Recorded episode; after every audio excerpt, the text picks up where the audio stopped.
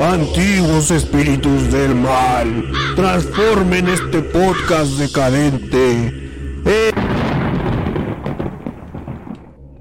¿Funcionó? Dime que funcionó.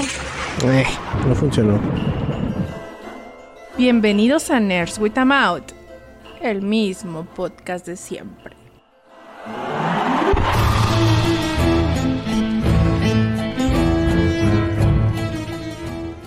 Podcast 211, según yo. A ver, ya- ya empecé mal, güey. Tenía el número bien. 211, sí, 211. Ahora sí, temático. No, el temático fue el pasado, ¿no? Porque era de, de la Lenny Kravitz. Lenny Kravitz. Olvida lo que dije. Caray. ¿Cómo estás, Doc? Eh, muy bien, muy bien, este. Bien raro, ¿no? Porque. Este, acontecimientos históricos por todos lados. Ayer empezó uno, güey. Y, y el acontecimiento histórico es que nuevo héroe en Dota, güey. Entonces muchos dirán que por eso no grabamos, para estar creando el nuevo parche. Y probablemente esté en lo cierto, ¿no? Porque yo no sé por qué no grabamos ayer. Sí, yo ahori- ahorita te explico. Eh, Afortunadamente, nos están eh, acompañando otra vez aquí gente de fugitivos. Ya, ya les teníamos, este, ¿cómo, es- cómo habíamos dicho? Cuando regresaran, que fuera un podcast así más de cotorreo. Pues no, no se ha podido, güey. Sí, ha sido otra vez Nerds with a Mouth normal, pero pues la- que las risas nunca falten, diría alguien. do- Ah, no, Mike, vale, ¿cómo están? bien, bien, bien. Gracias, Vic, por la invitación y también saludos a Doc. Y pues sí, este, yo soy Mike, me pueden encontrar en Twitter como arroba Mike-Santana. Y pues sí, venimos aquí representando el podcast eh, Fugitivos. Y pues Alec. ¿Qué onda Mike? ¿Qué onda Vic? ¿Qué onda Doc? Pues gracias por la invitación. Ojalá se ponga buena ahí la plática y pues ahí, ahí saludos a Juan. Eh, al cabo, ya es como la segunda, tercera vez que, que- que grabamos, entonces ya, ya hay como más camaradería, ¿no? Ya podríamos hablar de... De... de ay, híjole, no iba a decir una cosa. De no olvídenlo otra vez, no, güey. Es que ando disperso el día de hoy. Pero tiene que ver con la mm, razón principal por la que no grabamos ayer. Pero eso es otro... Eso es... ¿Cómo se llama? ¿Ves? Tema para otra ocasión. Em, Darío Alexis le va a atinar por qué estoy hablando así. Los ejes del, episodio pasado son The Ghoul 21, Axioma y Arena, Van Lu, Starway V, Tiago y M. Gecko.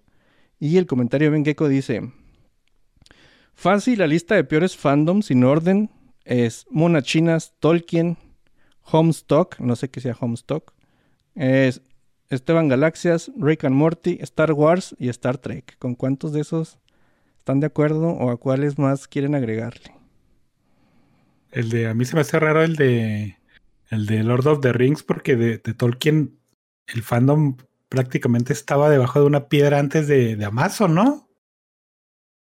Pues, fíjense que con el tráiler del Señor de los Anillos que pusieron a mucho afroamericano, eh, como que la gente se encabronó. O sea, pusieron ahí, ahí unas morrillas ahí llenitas, unas este, morenas, otras afroamericanas.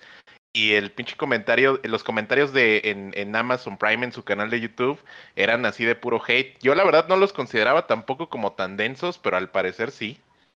Es que yo me acuerdo que cuando salió el asunto de, las, de la trilogía de Peter Jackson, la mayoría de las cosas eran. Eran cosas como. Ah, no metieron a Tom Bombadil, malditos idiotas. Ajá. Y ya, ¿no?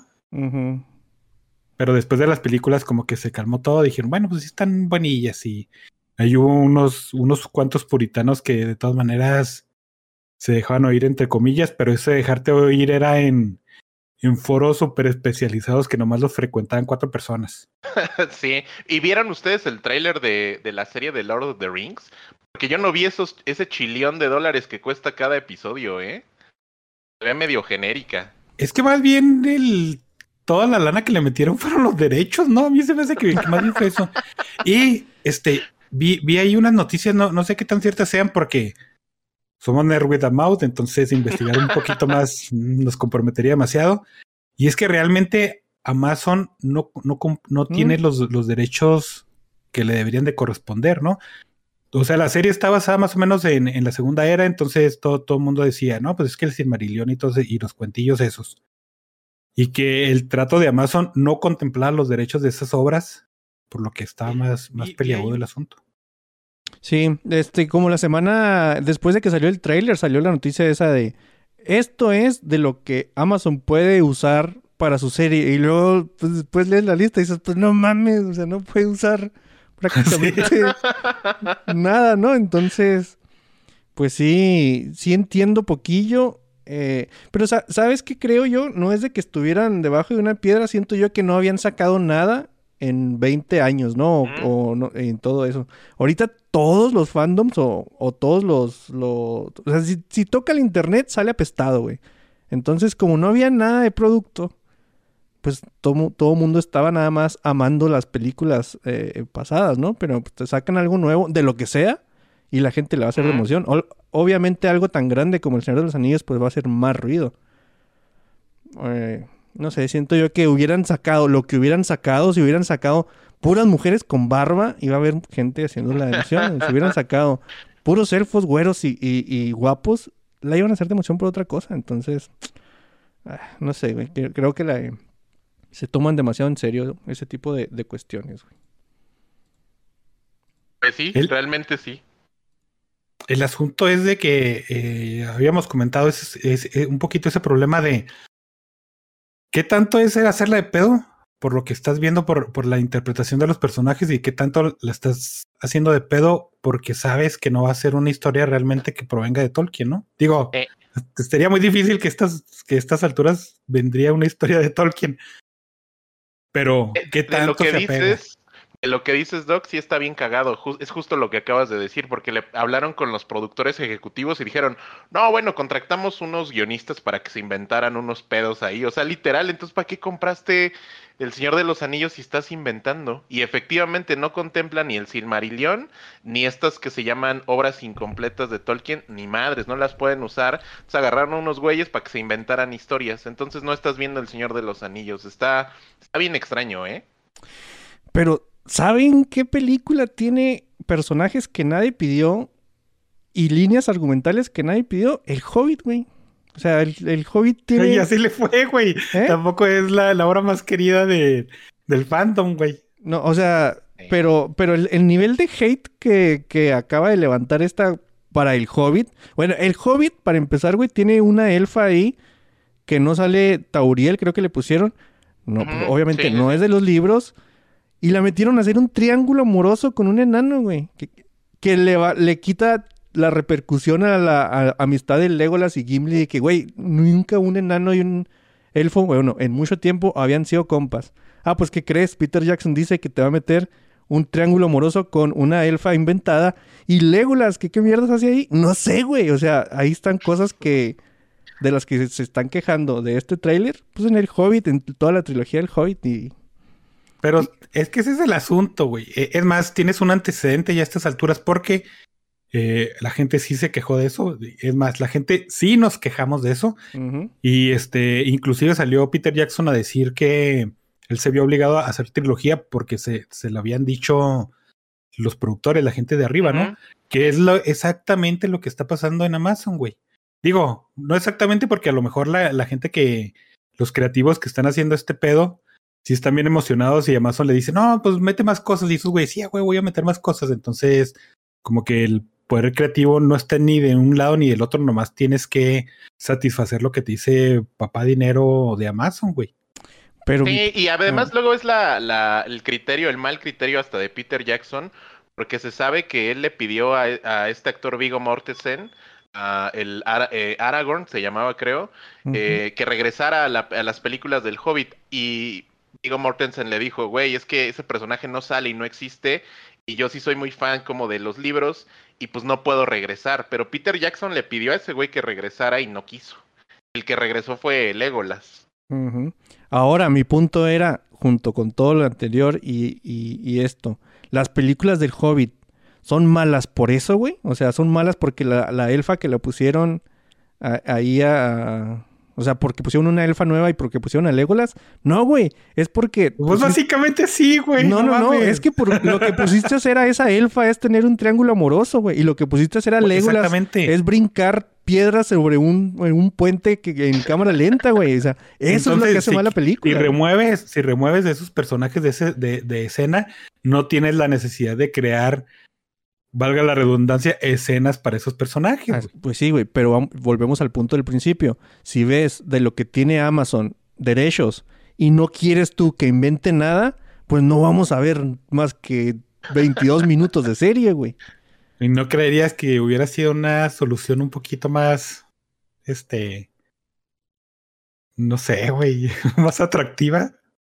O sea, Güey, es que están soltando el dinero que soltaron, cinco, temporadas. O sea, no, creo yo que, hayan dicho, eh, ¿qué nos vendes? Y luego de eso partimos para ver cuántas temporadas. Dijeron, güey, te doy todo este dinero, cinco temporadas, ok. Y de ahí ya empiezas a escribir.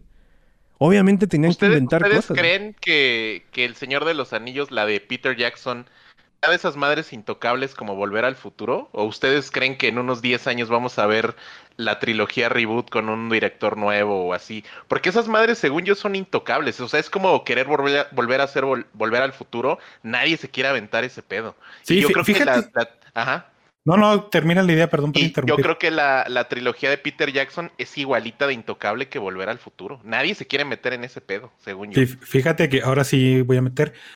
Eh, eh, me topé con un artículo bastante chido que decía que en específico El Señor de los Anillos era más que un evento generacional. No, no me acuerdo cuál era exactamente las palabras, pero que era una cosa que, te sucede en la vida y ya.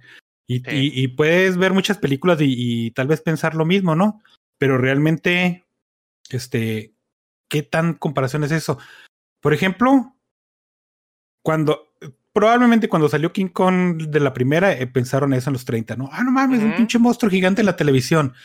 Y luego cuando salió el Ciudadano Kane, ah, no mames, la mejor película de la historia del mundo y de, todo, y lo está bien, ¿no?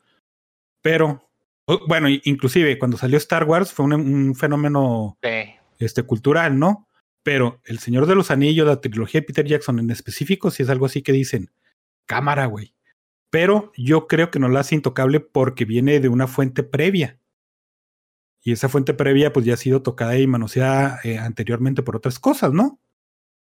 Entonces eso ya, da la pauta de que, ok, este, no vamos a tocar las películas, pero... Y ya, quién sabe qué cagadero salga. Sí, sí, sí, sí. Pues a ver qué, qué pasa con el Señor de los Anillos. Pero sí, sí, está interesante ese pedo, ¿eh? Hay fandoms tóxicos en todos lados, creo.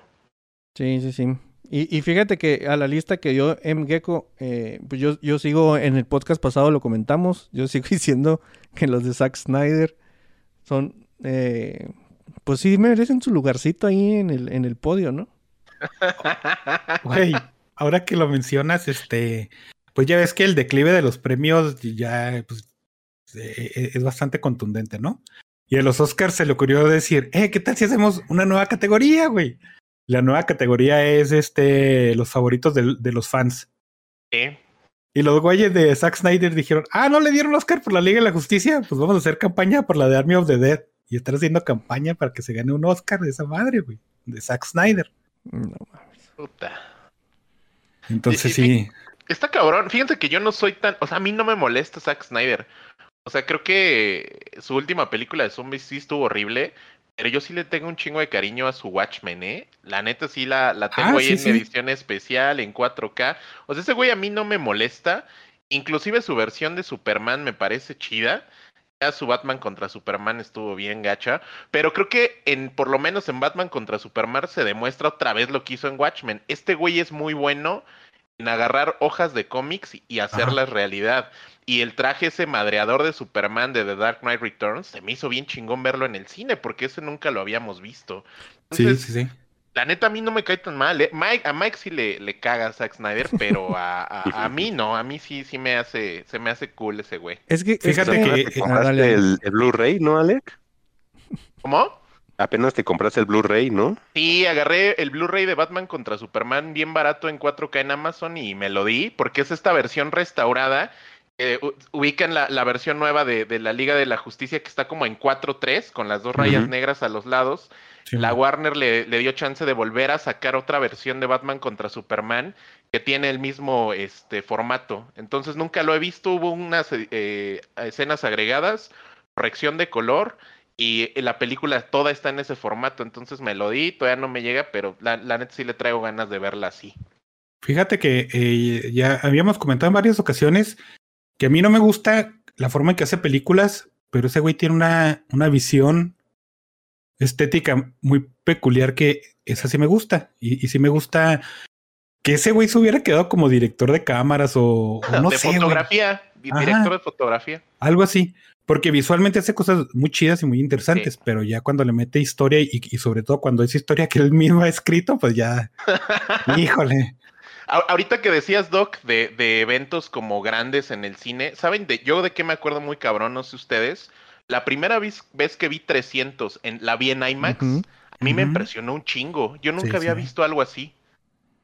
Es que fíjate que esa película, este, y yo no, no, no me voy a cansar de, de decirlo, pero sí es como si hubieras visto un cómic en, en Sí. movimiento, porque era realmente eso, ¿no? O sea, nomás era hacer, tomar una, una de las, de, de la, de los cuadritos del cómic y ponerle que caminara de aquí a allá y ya, pero era exactamente lo mismo.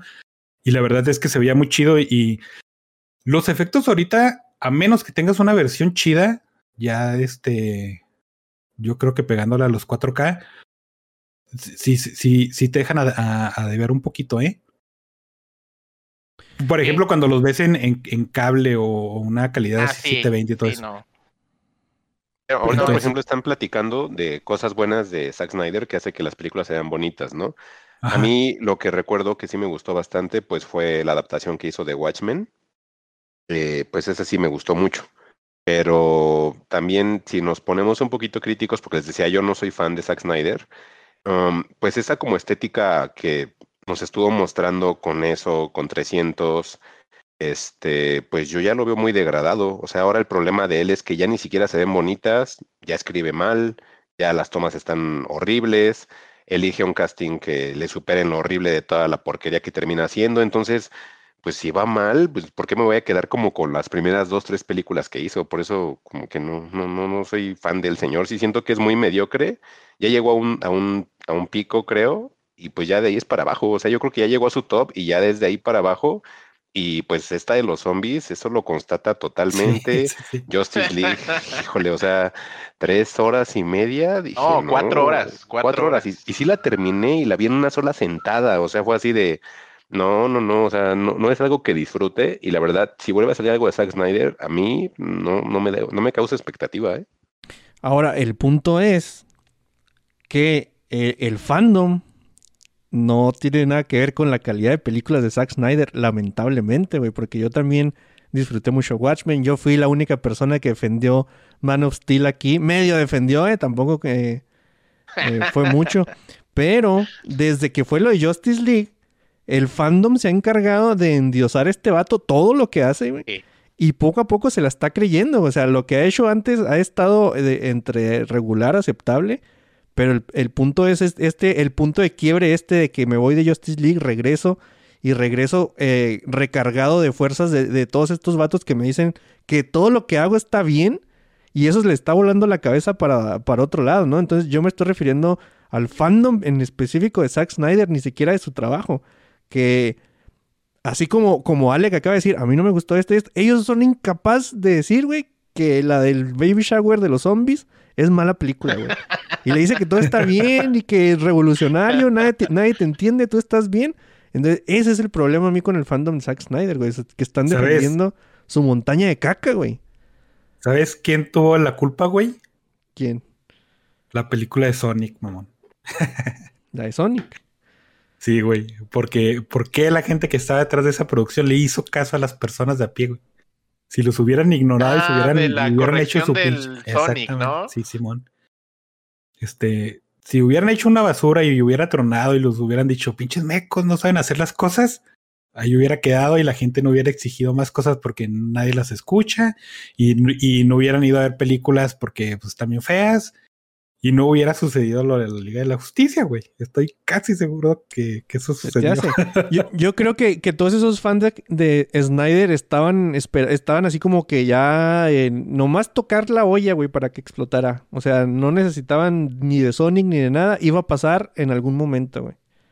Ya estaban no, no, güey. E, es que, por ejemplo, si no hubiera pasado eso y si no hubieran dicho, ah, es que las corporaciones qué buenas son porque escuchan a, a, a los fans Warner no hubiera metido las manos para nada, hubiera dicho, bueno, la cagamos, reboot, otro, pinche reboot de Batman, otra trilogía, y de ahí ya si nos podemos, nos, nos, volvemos a, colgar con la Liga de la Justicia. Porque eso es lo que han estado haciendo Spider-Man, Batman, Los Cuatro Fantásticos y básicamente todo el universo de, de, DC, ¿no? Mm.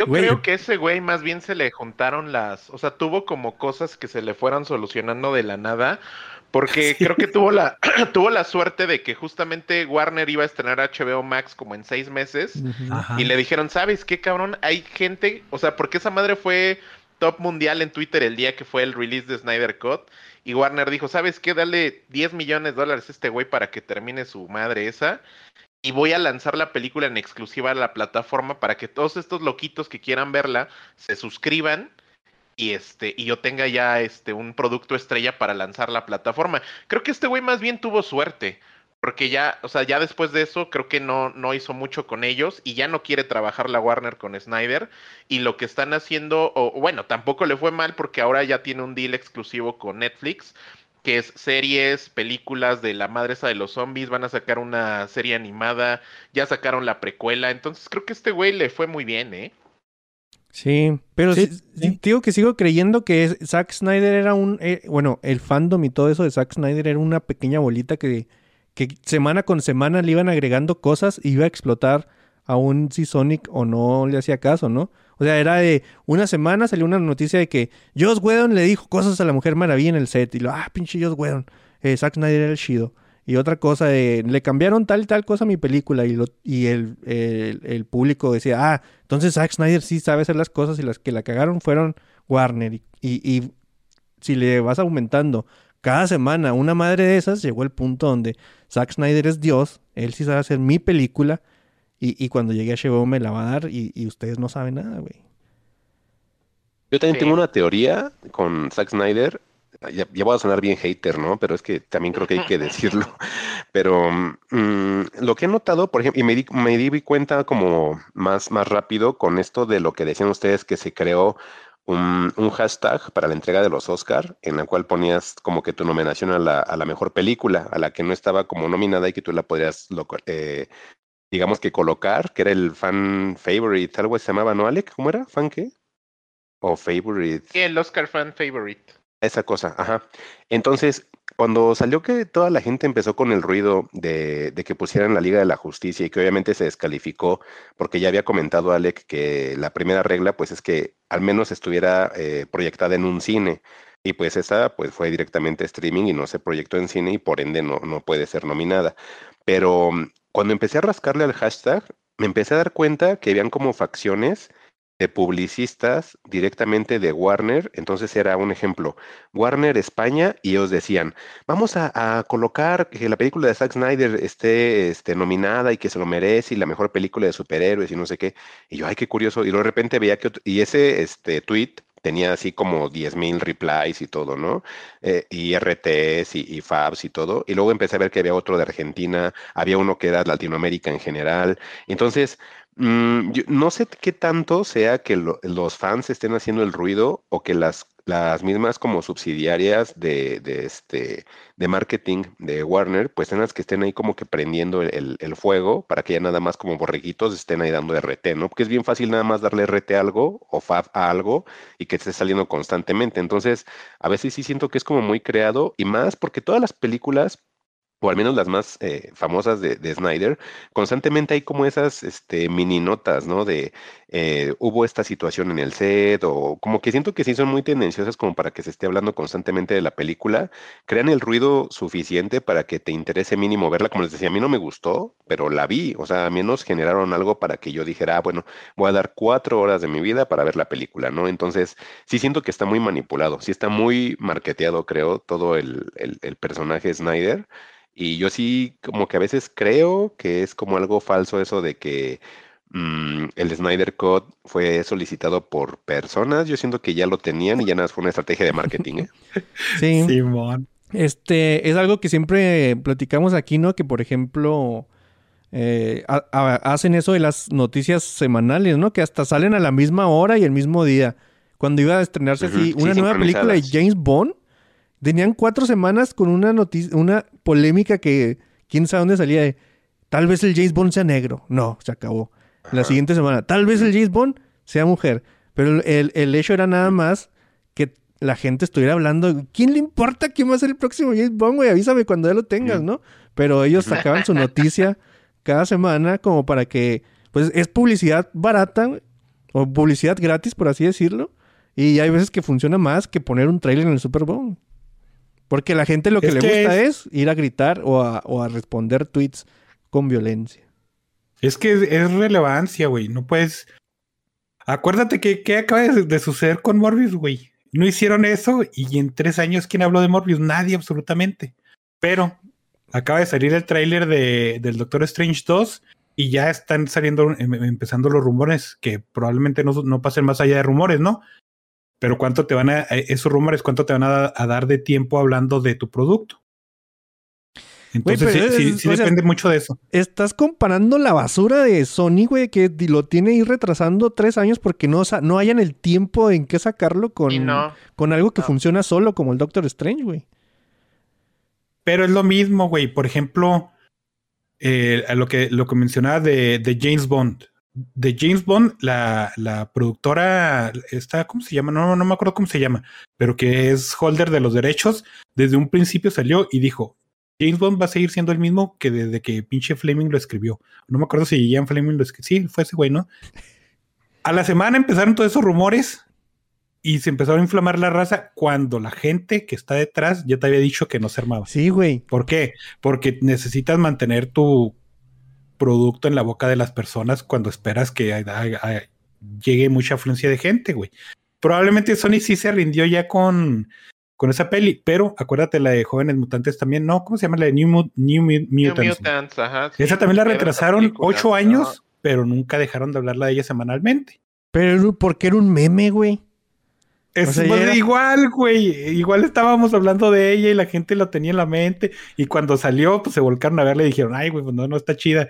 Pero igual le pusieron atención. Sí, sí, o sea, yo, yo sí me doy cuenta de que son, que tienes que hacer eso, güey. Pero, o sea, ir a caer siempre con la publicidad, o sea, eso, como dice Mike, ¿no? Son cosas implantadas ahí. Ten, ahí te va a aventar esa bombita, ustedes encárguensela de explotarla, ¿no? Es más, mira, también para a lo mejor ya no estar aportando tanto al mismo tema, pero um, pues es obviamente por la evolución que, que, se ha dado en la mercadotecnia, ¿no?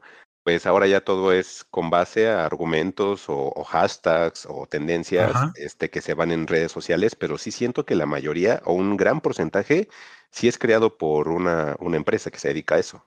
Entonces es como les digo, es bien fácil nada más darle fav o darle me gusta a algo o compartir. Entonces es como una especie como de publicidad muy bien creada, porque mucha de esa publicidad que se hace a través de redes sociales no necesitas ni siquiera invertirle tanto como pagar un espectacular.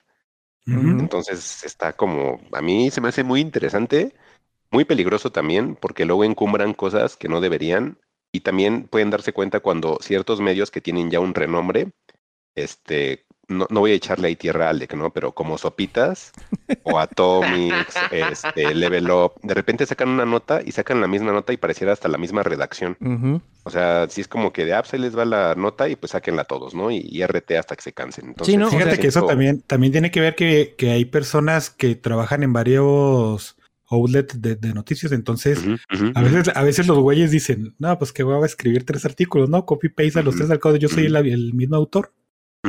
Aparte también, ¿sabes qué sucede de, de Doc? Que, mm, por ejemplo, lo que he notado mucho, yo, yo por ejemplo todavía soy como de esos ancianos que sí se mete a, a- a- a las páginas y lee las partes de noticias y todo, porque pues, estoy acostumbrado, ¿no? O sea, desde que compraba revistas me gusta mucho leer editoriales u opiniones, pero lo que sí me he dado cuenta, aparte de ese copy-paste que dices, Doc, lo que sí me he dado cuenta también es de que luego a veces hasta la redacción am, no es buena, pero porque es eso mismo que nada más hacen como que el puro clickbait y ya el contenido tú lo empiezas a leer y así de, güey, está bien redundante, ni dice Sí. nada y todo venía en el título para que realmente se pareciera que tú no le quieras dar clic y nada más le das el puro header, ¿no? Y está bien raro, por eso digo que es entre como interesante, pero también lo siento peligroso a la vez. ¿No se les hace también como un el, el- la evolución o el no le decirle la evolución porque generalmente si dices evolución vas a esperar algo bueno, no siempre, pero pasa. O sea que, que llegó este punto donde antes los que podían escribir tenían que ser periodistas, güey, la mayoría.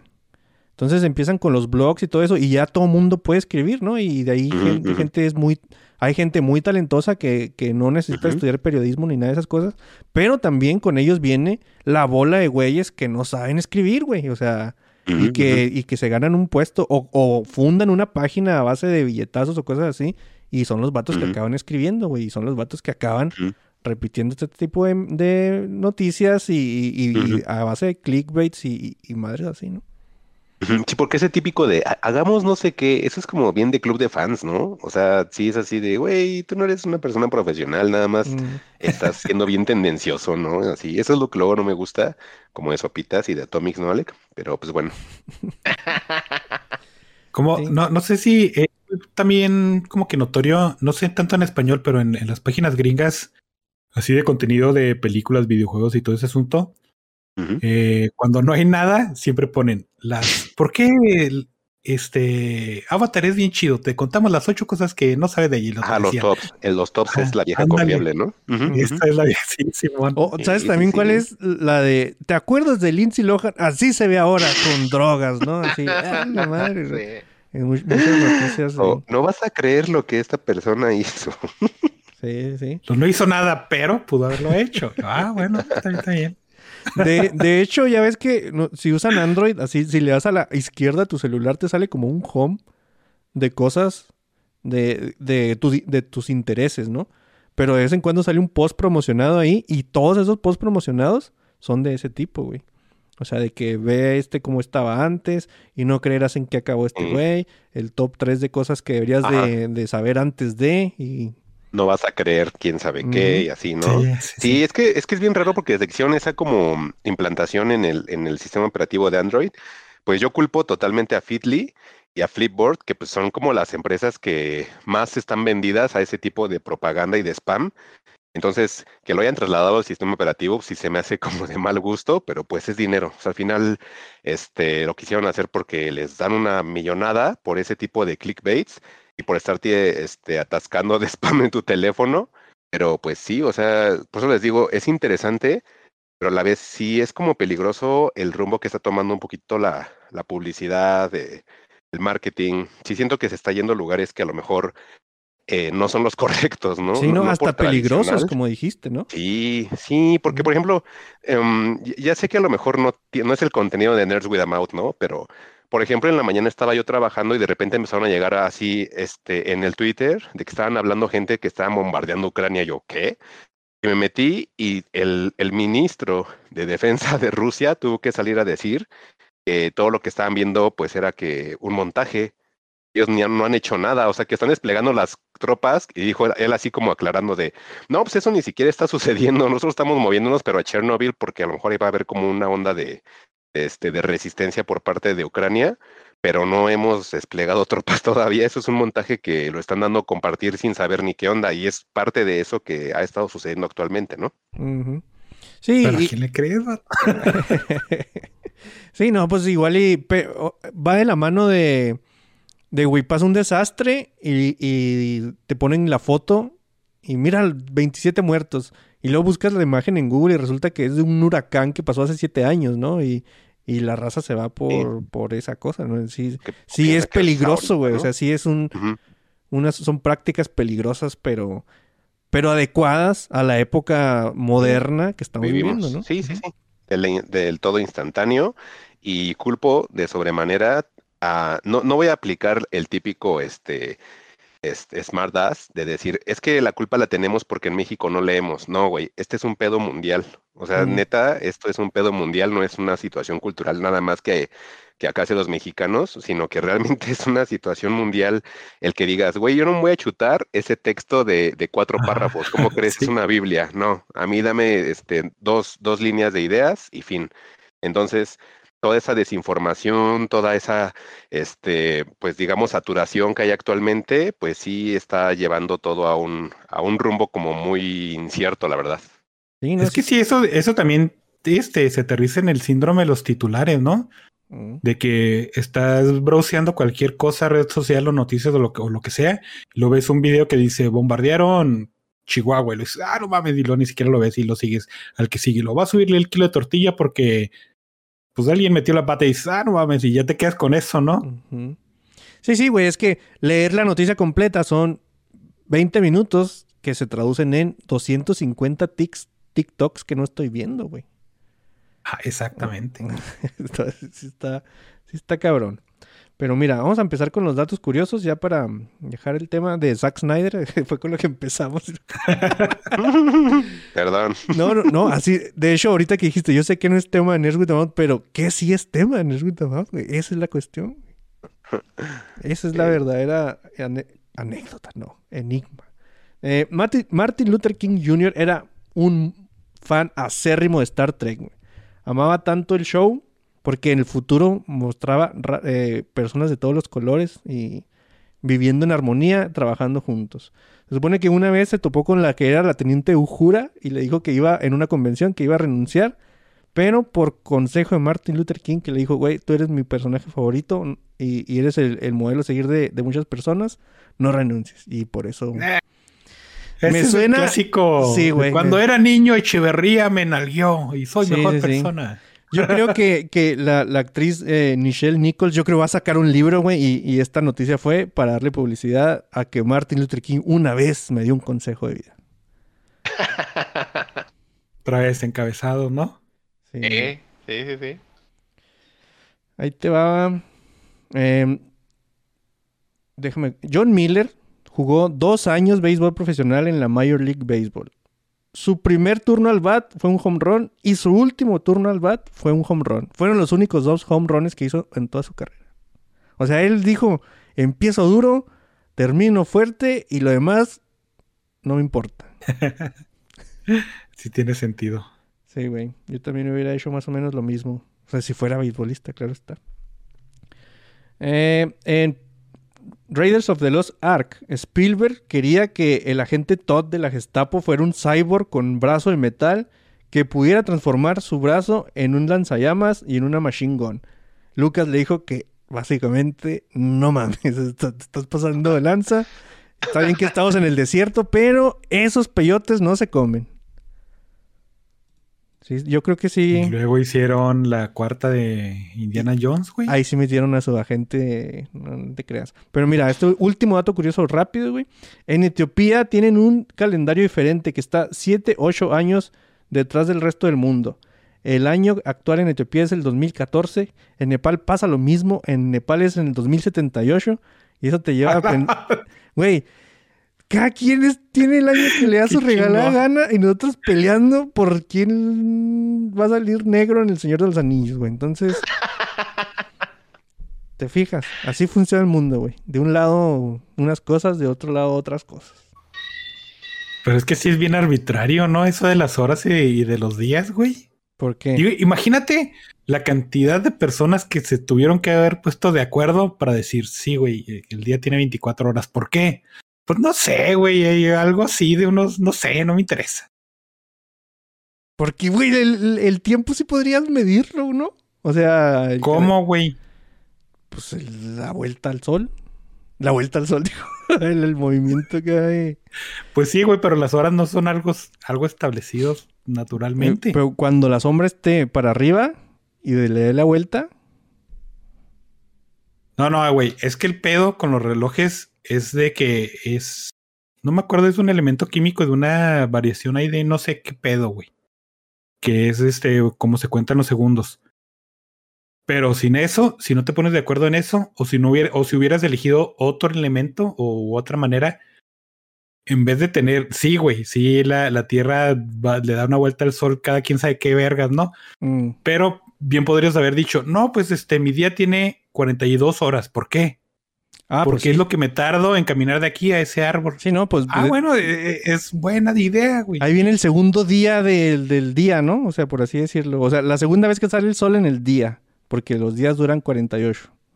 Entonces, fíjate, algo tan mundano como ver tu pinche reloj y decir, ah, son las 7:40.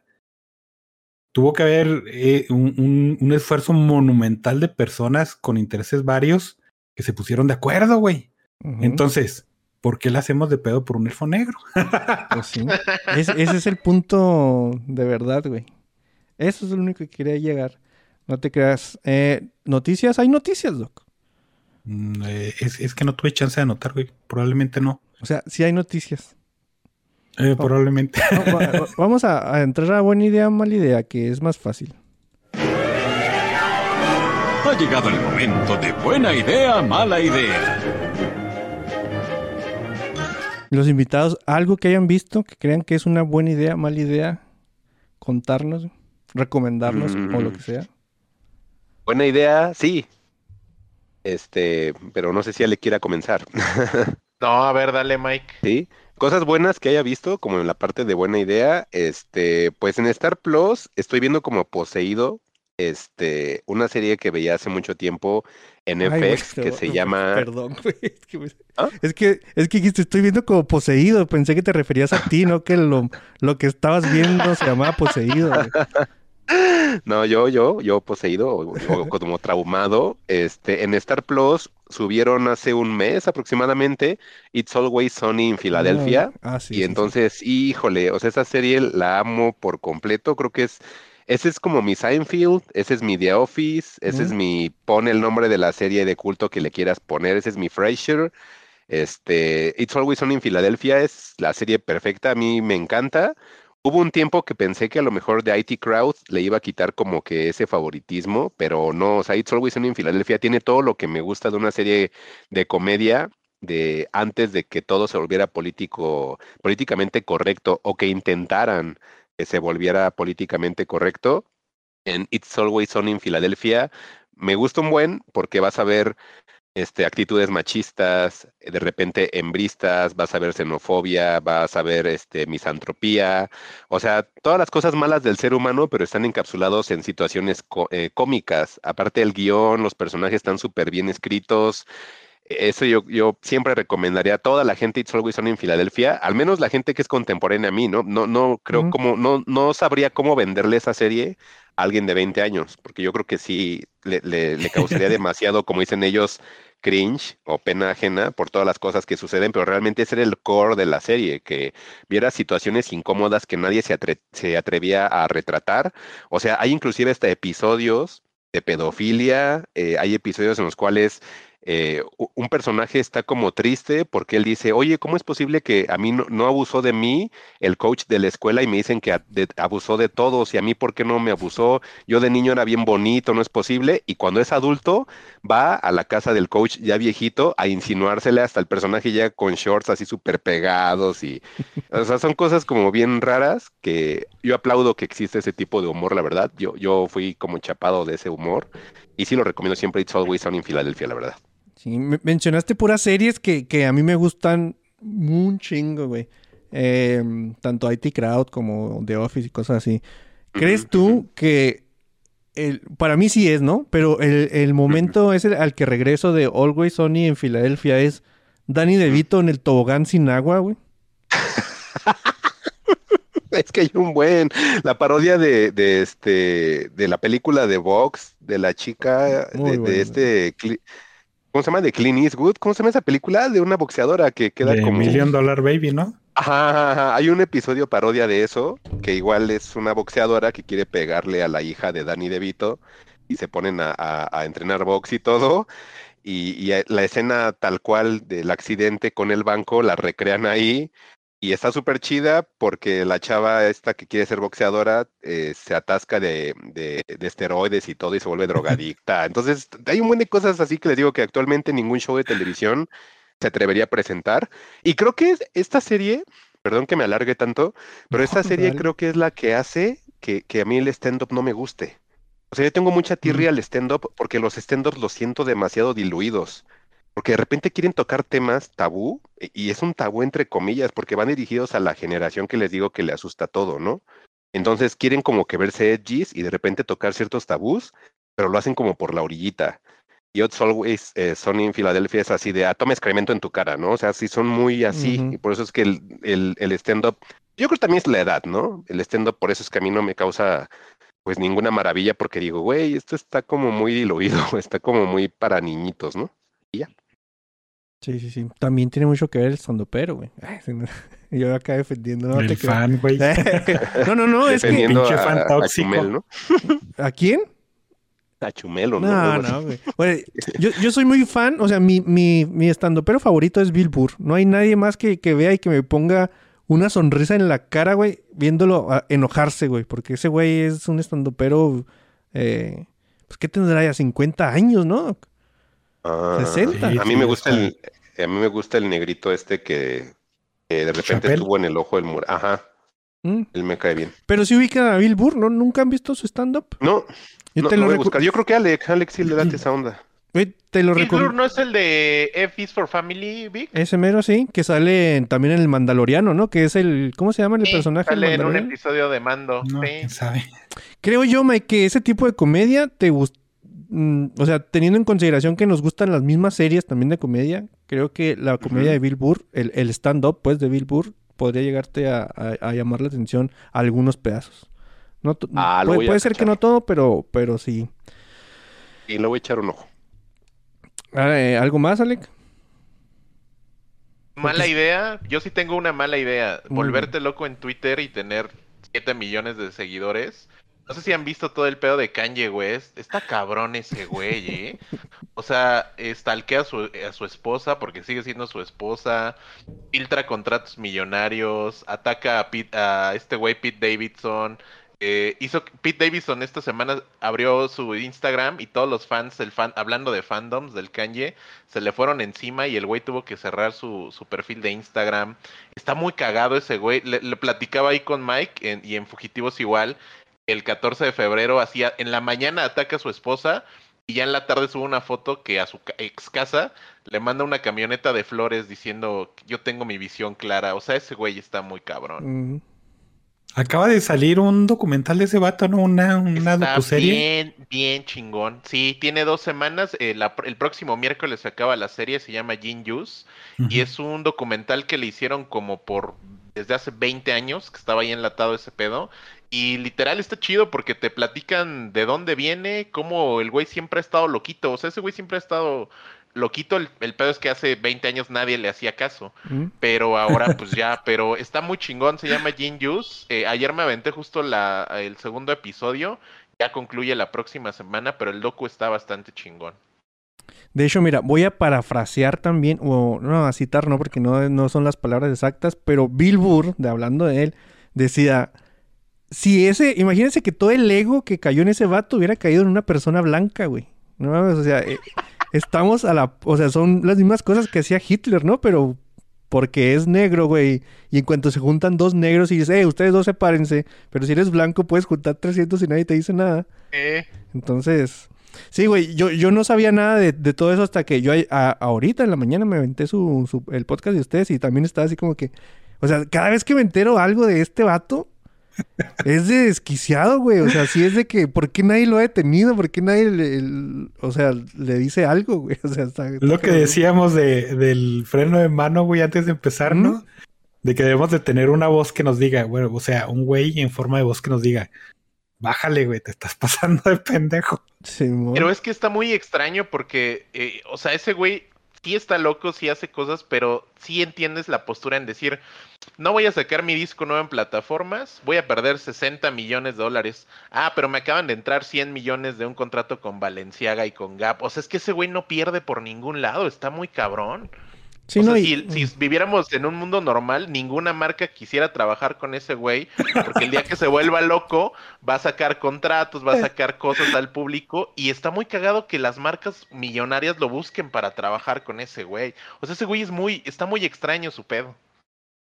sí. Es que la retribución debe ser igual, ¿no? Digo, Sí, sí, sí. una, marca, yo creo que, que tú, siendo una marca, deberías de contemplar todos esos pedos, pero los beneficios que te trae alguien con ese nombre, dices, sí, me los trago, ¿no? Pues tan solo el deal que tiene con Adidas, todos sus pinches tenis, que yo la neta ahí sí digo, ya Ajá. soy yo un señor porque yo no usaría esos pinches tenis Sí. nunca. Este, acá, aquí en México el deal con Adidas sale par nuevo de este güey, se acaban en cinco minutos y se revenden a lo triple. Entonces, pues sí, sí es, sí es cierto. Sí, no, pues sí. Este. Te digo que a mí me asusta, güey. Cada vez que me entero algo de. Cada vez que lo escucho mencionar, pongo más atención. De hecho, de ahí viene también lo que dice el dog, ¿no? Que viene la retribución. O sea, a mí me hablas de cualquier otro rapero y puede ser que no lo ubique, güey. Pero este vato ya nomás dicen Kanye West y lo, ah, tengo que poner atención a la noticia porque va a estar bien divertido, ¿no? Va a ser como el güey. equivalente al Florida Man hace algo, güey. Florida Man desmadra algo en una tienda ahí. Y, y se me figura que Kanye West va por ahí, güey. Oye, eh, es como me acuerdo, ya lo habíamos comentado de, de antes yo, yo este, frecuentaba bastante el, el podcast de Joe Rogan. Y cuando estuvo ese güey, es de las pocas veces que has visto al Joe Rogan con la cara de ¿Qué Confundido, güey. O sea, estoy está- hablando con este cabrón, güey?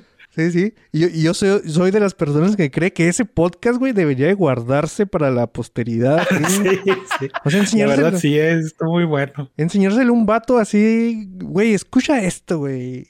Y, yo creo que se va, a pensar en algún momento o va a tener la duda de, ¿es un vato de verdad o es una inteligencia artificial hablando, güey? Y, y sí, sí hay momentos donde esa duda es muy auténtica, güey. Porque está muy pirata ese güey, muy pirata. De hecho, ahí fue donde yo lo conocí, ¿no? Todavía tengo pendiente escuchar alguna de sus canciones. La neta no sé qué, musicalmente no lo conozco. Pero sí, o sea, cada vez que llega una noticia de ese vato, eh, la oreja Ay, bien prendidota, güey. No, güey, me divierte un chingo, güey. Me divierte un chingo. Está bien chido ese güey. Pero, ¿otra, otra idea, Doc? ¿Tú?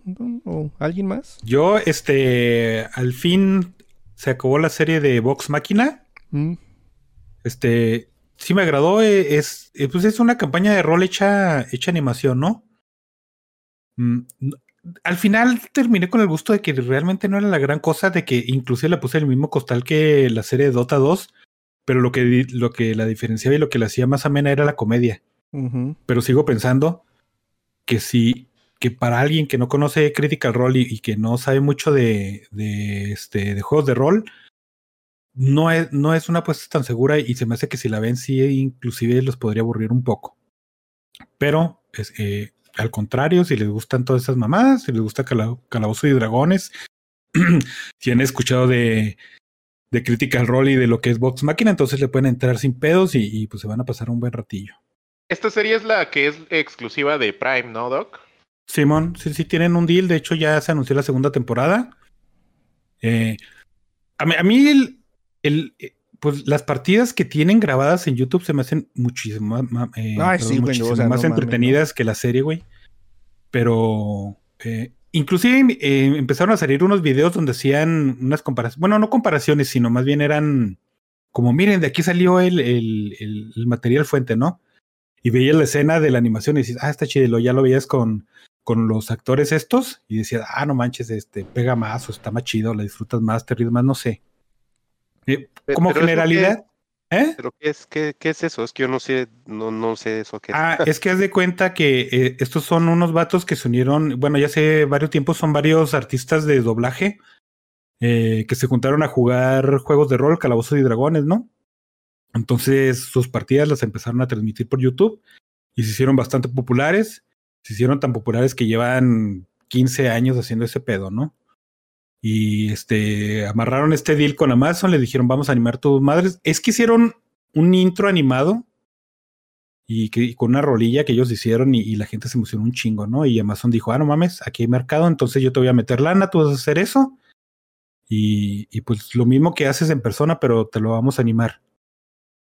Y, y es una serie animada de, de dragones y elfos y magias y todo ese pedo, ¿no? Pero, o sea, sí Y- es tal cual un juego de rol animado. O sea, sí es como si ustedes, por ejemplo, se ponen a jugar. Sí, este, sí, sí, fíjate, e- es por eso lo que, lo, lo que a mí se me hacía muy, muy padre. Ajá. Eh, los tres o cuatro primeros capítulos que veías, decías, ah, no mames, así, así es una partida de rol, ¿no? O sea, tiene muchos elementos que si tú has estado en una mesa o si conoces cómo se juega, los vas a reconocer de volada. Hasta los Pero si no, ajá, ándale, hasta la magia que hacen, este, los enemigos que salen y todo ese pedo. Pero si no, vas a decir, ah, bueno, es una serie de fantasía, pero ya he visto mucha de ese tipo de fantasía, ¿no? Ah, pedo ok. es- Es el carisma de los personajes, son los mismos actores de voz, entonces eh, el- eh, eh, ese aspecto prevalece y, y se queda igual. ¿Cómo se llama? Vox Máquina, la leyenda de Vox Vox. Máquina. Está en Prime Video, ¿no? este, Mike. Ajá, Ujú. sí, está en Prime, Ah. pero está chingón que, o sea, que, por ejemplo, Amazon, que está tan necesitado de contenidos, se dé cuenta que hay un público que no es nada pequeño, que le late un chingo esto. O sea, es una serie de, de nicho, pero explot- explotó cabrón y lo renovaron para segunda temporada. Eh, eso se me hace chido. Yo, yo la verdad no soy tan clavado. No sé si, si Doc, Vic, ustedes vieron una serie de Apple TV Plus que se llama Mythic Quest. Está bien chingona. si sí, no sí. la han visto, está bien chida. O sea, creo que ese pedo de, de hablar de la industria de los videojuegos desde un pedo clavado, desde un pedo de desarrolladores, que hablan del crunch, cómo las pinches empresas de videojuegos truenan a los empleados. Se me hace bien chido. Como hay un capítulo que le dedican completito a buscar a un pinche niño en Twitch que tiene 10 millones de suscriptores y tienes que hacer un deal con él. Entonces creo que esas series clavadas a veces funcionan muy cabrón. Sí. De hecho, The Legend of, Vox Máquina es una de tantas campañas que tienen estos vatos ahí en su canal de, de Critical Role. Yo creo que sí es de las más famosillas y tiene, o sea, 5 o 6 años, ¿no? Duró. La verdad, sí. O sea, hicieron un Kickstarter, Critical Role, juntaron 11 millones de dólares, güey. O sea, e- estos vatos, de hecho, no es ni siquiera la misma animación que tienen en, en su página de Kickstarter. Eh, porque dijeron, bueno, vamos a hacer un especial con lo que ustedes nos donen. Y les donaron 11 millones de dólares. Entonces, Ah, les, les dio para hacer una serie en que Amazon la agarró, preste, la voy a distribuir y, y- Sí, sí, sí, hicieron un deal muy bueno, porque la verdad es que sí es cierto lo que dice el Dog, ¿no? Te tiene que llamar poquito la atención el mundo de los, de los juegos de rol. Porque, eh, por ejemplo, yo decía semanas antes que mm, la rueda del tiempo no me gustaba por los, los super rayos que salvaban siempre, ¿no? Pero en una partida de rol eso va a pasar mucho y, y, y vas a tirar un 20 y, y va a salir un super rayo que te va a salvar cuando argumentalmente tú puedes decir, güey, pues es un Deus Ex máquina, ¿no? Pero es parte de la magia de ese tipo de juegos, güey. O sea, creo que... Y una pregunta, por ejemplo, yo que no sé nada de eso, ¿no? ¿Hay como alguna especie de episodio de introducción o te explican o sí de plano nada más? Es que me suena mucho como que es nada más para el nicho. Pero uno Es que, no sabe nada, ¿sí le podría entrar? Si entras no sabiendo nada, vas a ver una serie de fantasía normal, ¿no?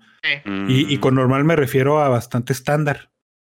Si sabes de qué se trata, empieza en una taberna y, y ese es un intro clásico en, los- en las partidas de rol de, Sí. de que tu París se junte a una taberna y hay un desmadre y, sí, y las autoridades intervengan. Entonces, hay muchos eh, clichés y, y. ¿Cómo se llama esa otra madre?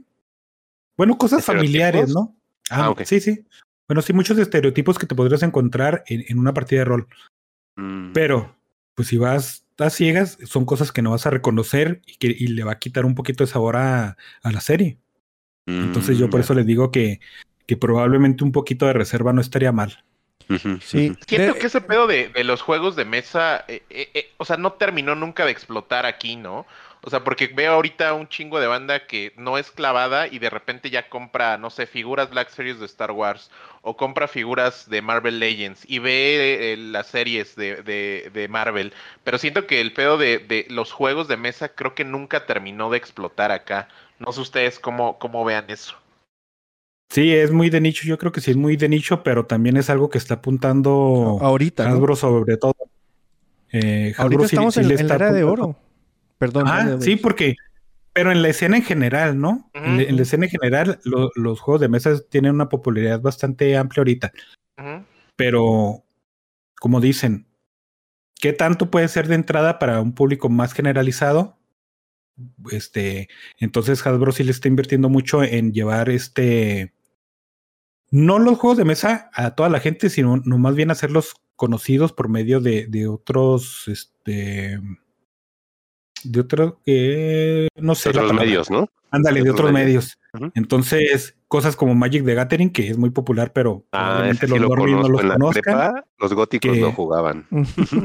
Simón. El doc era gótico. Entonces, Si pues quería ser, este, mamá, no me dejaste ser hardcore. Y Calabozos y Dragones, que es la misma cosa, ¿no? Que es muy Mm. popular, pero a lo mejor para las gentes normales, pues no es tan, tan. No, yo, Entonces- yo mi único acercamiento con Dungeons and Dragons, eh, habían unos libros que me compraban de niño, en el cual tú tenías que tomar como decisiones de cómo ibas a, a seguir la historia, pero nunca jugué así como uno, un es- como luego he visto, por ejemplo, yo no tengo acercamiento en esa onda del rol, ¿no? Pero lo he visto en algunas series como en Community, que hay un episodio que está dedicado a eso. De los mejores. Este, En Stranger Things, pues ahí hacen como un guiño también que juegan esa onda. Y así en series, ¿no? O en películas es el único como acercamiento que he tenido porque nunca he tenido amigos que les guste o que me inviten a esa onda. Entonces sí soy nulo totalmente del tema, pero yo creo que sí le voy a entrar para ver un poco más. Ahora que dicen esto de que mm, son como partidas de rol, pero que las hacen animadas, yo tengo unos conocidos que son de Sinaloa que tienen un canal de YouTube. La verdad lo he visto pocas veces porque es, es, es así.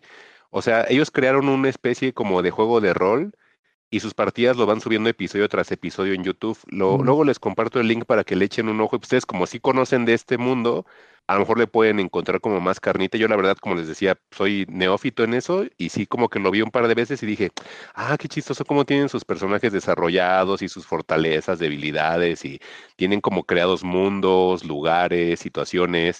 Entonces dije, ah, está como curioso cómo fueron creando esa historia, pero ya cuando empieza el juego y todo, como que ya ahí perdió un poquito el interés. Pero igual luego se los paso a ustedes porque a lo mejor ustedes sí le encuentran como más, más carnita. Muy bien. Fíjate que todo esto es de, desde los 80 hubo el estigma de que este tipo de, de, de juegos era para el clásico nerd de, del basement, ¿no? Del sótano. Entonces, si tú salías y decías, ah, me gusta Calabozos y Dragones, de- de- te ponían la, la letra escarlata en la frente y decían, ah, pinche nerd, vete para allá porque no. Entonces, eso duró, pues hasta ahorita, que, que ahorita, eh, al, al principio de los 2010, ya ven que, ¿cómo era ese? Nerd is the new sexy, ¿no? Entonces empezó Ah, a sí. popularizar y, y, pues la gente obviamente quiso capitalizar en eso, pero sí voltean a ver y decían, ah, sí, elfos, qué padre, le voy a poner palomita, pero no se metían de lleno en eso porque pues, todavía tenía ese estigma, ¿no? Y te digo, una de, la, de los propósitos principales ahorita, de, más que nada de Hasbro, porque es el que tiene Muchas licencias de la juegos IP de- sí, sobre todo de Wizard of the Coast, eh, este, quieren, quieren incursionar en, en algo más, más amplio, ¿no? Más popular. Entonces, tenemos de que un chorro de series y películas están en desarrollo para esas dos IPs, que son las más importantes para Hasbro. Y cuando salgan, si pegan, yo creo que sí va a ser otro boom, ¿no? O sea, ya habíamos dicho, los juegos de mesa ahorita es- están en, en su apogeo. Y Pero esas si dos licencias, esas dos licencias que dices que si pegan, estás hablando de operando y pulgas locas, ¿verdad? Obviamente, sí, sí, sí. La de. ¿Cómo se llamaba ese jueguito donde tenías que atrapar a una rata con una contrapción bien. La, le- la me herencia de la tía Ágata, ¿no, güey? Algo así. Ah, esa cosa nadie la quería No, güey. jugar. no, yo, yo me acuerdo que el Pulgas Locas y el Operando, pues esos eran los chidos, ¿no? Es- todos Ajá. queríamos jugar esa cosa. Es que también si te fijas en, en, en, en el mundo de Dungeons and Dragons, güey, hay muchas personas, muchos famosos, muchas celebridades que no te imaginarías que fueran jugadores de esta madre y lo son, güey. De hecho, Deborah Ann Wall, que es la que es Karen, no, ¿cómo se llama la de Daredevil? ¿Sí se llama Karen? Ay, no sé. Pues la güerita que sale en Daredevil, ¿no? Ella es un, Ujú. un, un Dungeon Master super top, güey. O sea, eh, yo la veo... La que sale en la, en la serie de Netflix. ¿Sí? Sí, sí. Yo la veo dirigiendo mesa, güey, y dices tú, güey, denle, denle más papeles a esta morra porque sabe actuar bien chido. Ah, Ves a tiene eso que ver, ¿no? Sí, o sea, por ejemplo, te, topas programas de actores, por ejemplo, Jack Black ha estado, que pues obviamente Ah, eh, el personaje de Jack Jack, ajá, de Jack Black es un personaje de rol en la vida real, ¿no? Eh, pues yo sí me lo imagino ahí. sí, güey, este, Joe Manganiello, güey, que lo ves tú y dices tú, ese súper mamado, güey, que de seguro a este- a- se la pasa en el gimnasio. No, güey, es un jugador ávido de Dungeons and Dragons. Y, y Es el más conocido, Cavill, ¿no? Henry Cavill. Henry Cavill. También. Sí, sí, sí. Mm, Por ejemplo- Lástima que él sí no actúa nada, ¿no? Eso no le ha servido Ah, mucho. Déjalo, déjalo, déjalo. Pero es buena onda, hombre. Es, es buen muchacho. Que le, que le den un, un premio a Cavill en este en los no sé si es como que en los Golden Globes o no sé dónde, dónde premian, un Emmy, ¿no? Creo que se le llama, eh, por Witcher, ¿no? Así, ¿cuál es su mejor actuación de Henry Cavill? Y Henry Cavill, "Mm, ah, mm". Con eso. No. El premio nerd, arma. No, pero, pero sí ves mucho, por ejemplo, ¿cómo se llama esta serie que salió de, de partidas de rol? Que es George R. R. Martin se juntaba con sus amigos escritores, este Brandon Sanderson, Patrick Rothfuss, todos esos, y salió Wild Cards, ¿no? Es una serie de libros que ha salido de puras partidas de rol, güey. O sea, Órale. yo, yo, yo creo Sí, que es un nicho muy fuerte. Sí, o sea, que la im- el, el nivel de improvisación que tienes que tener ahí y, y de, de, pues, haz lo que quieras, ¿no? ¿no? Creatividad y, y, y el Dungeon Master que te lleve y cosas así. Pueden salir cosas muy chidas y yo creo que The Legend of Vox Máquina es una de ellas. Pero sí es cierto lo que dice el doc, o sea, Ah, yo, yo desde la semana pasada le decía, es que los dos primeros capítulos que son así over the top, o sea, te entregan lo que es Vox. Máquina como al 150%, pueden espantar a la gente. Pero entonces Ah, llega el capítulo 3, que es una joya. Y, y ya te quedas, ¿no? Pero, pero sí, sí puede pasar eso. De hecho, no sé si creas, Doc, en, en, en The Legend of Vox Máquina, mi, mi acontecimiento favorito eh, involucra también al Joe Manganiello, ¿no? Que están ahí en, en, en la mesa. Están todos muy tristes, güey, porque se acaba de morir un personaje. Está en la mesa, ya hay gente llorando en la mesa y todo eso. Y el vato hace una jugada de que le corta la mano al malo, que una mano que es súper poderosa, se la pega el mismo, se le te- teletransporta afuera del mundo y se quedan todos los vatos de, güey, ¿qué acaba de pasar, no? Acaba de...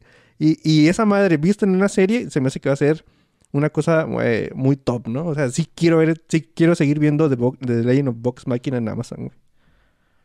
Pero otra vez regresa a mi punto, güey. Es porque conoces la fuente y bla, bla, bla, ¿no? Sí, pero pues son cosas bien chidillas, güey. O Yo- sea, yo, sí la recomiendo si entren con, con cierta cautela, porque se van a topar con un chingo de cosas bien nerdas si, si las identifican. Y si saben de qué se trata, pues sí, ahí sí de plano, ¿no? Hay como gorda en tobogán. Como Sí. el doc en tobogán, de panzazo.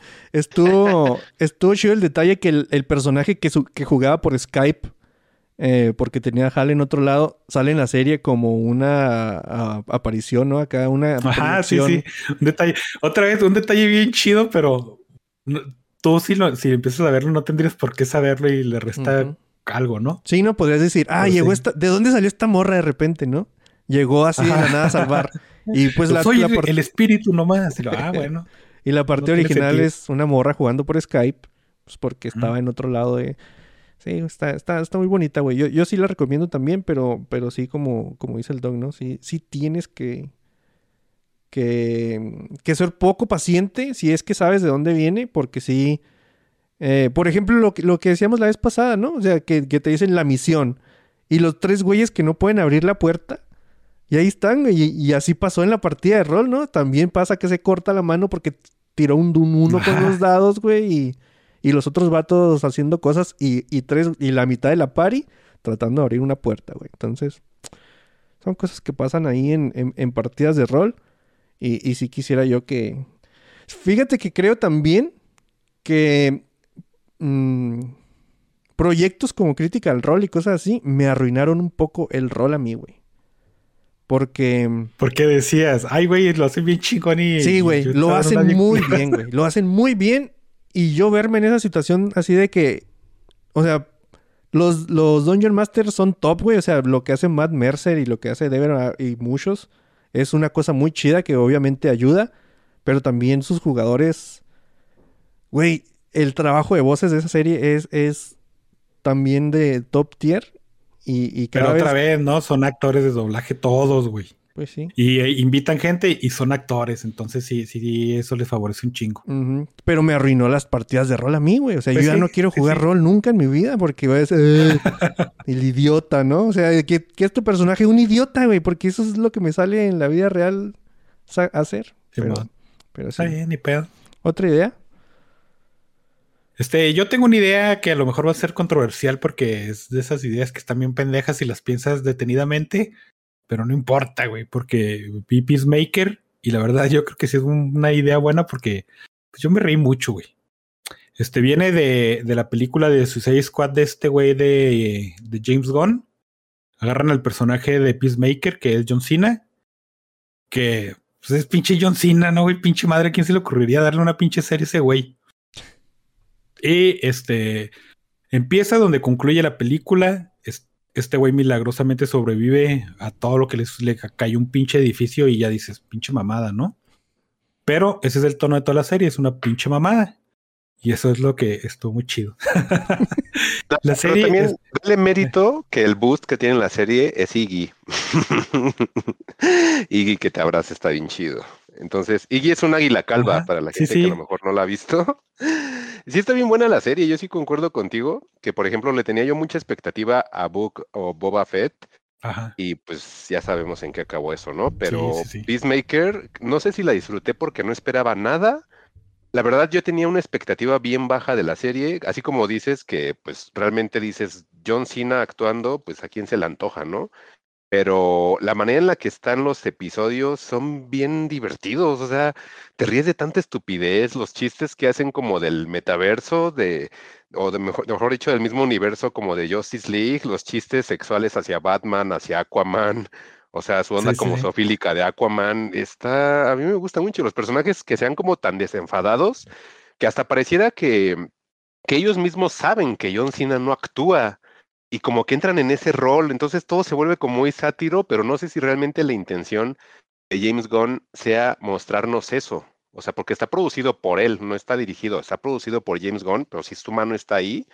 Y no sé si realmente esa sea la intención de que sí sea sátiro eh, o, o satirizado todo este rollo, pero como de manera intencional, o le haya salido así por las deficiencias actorales de John Cena.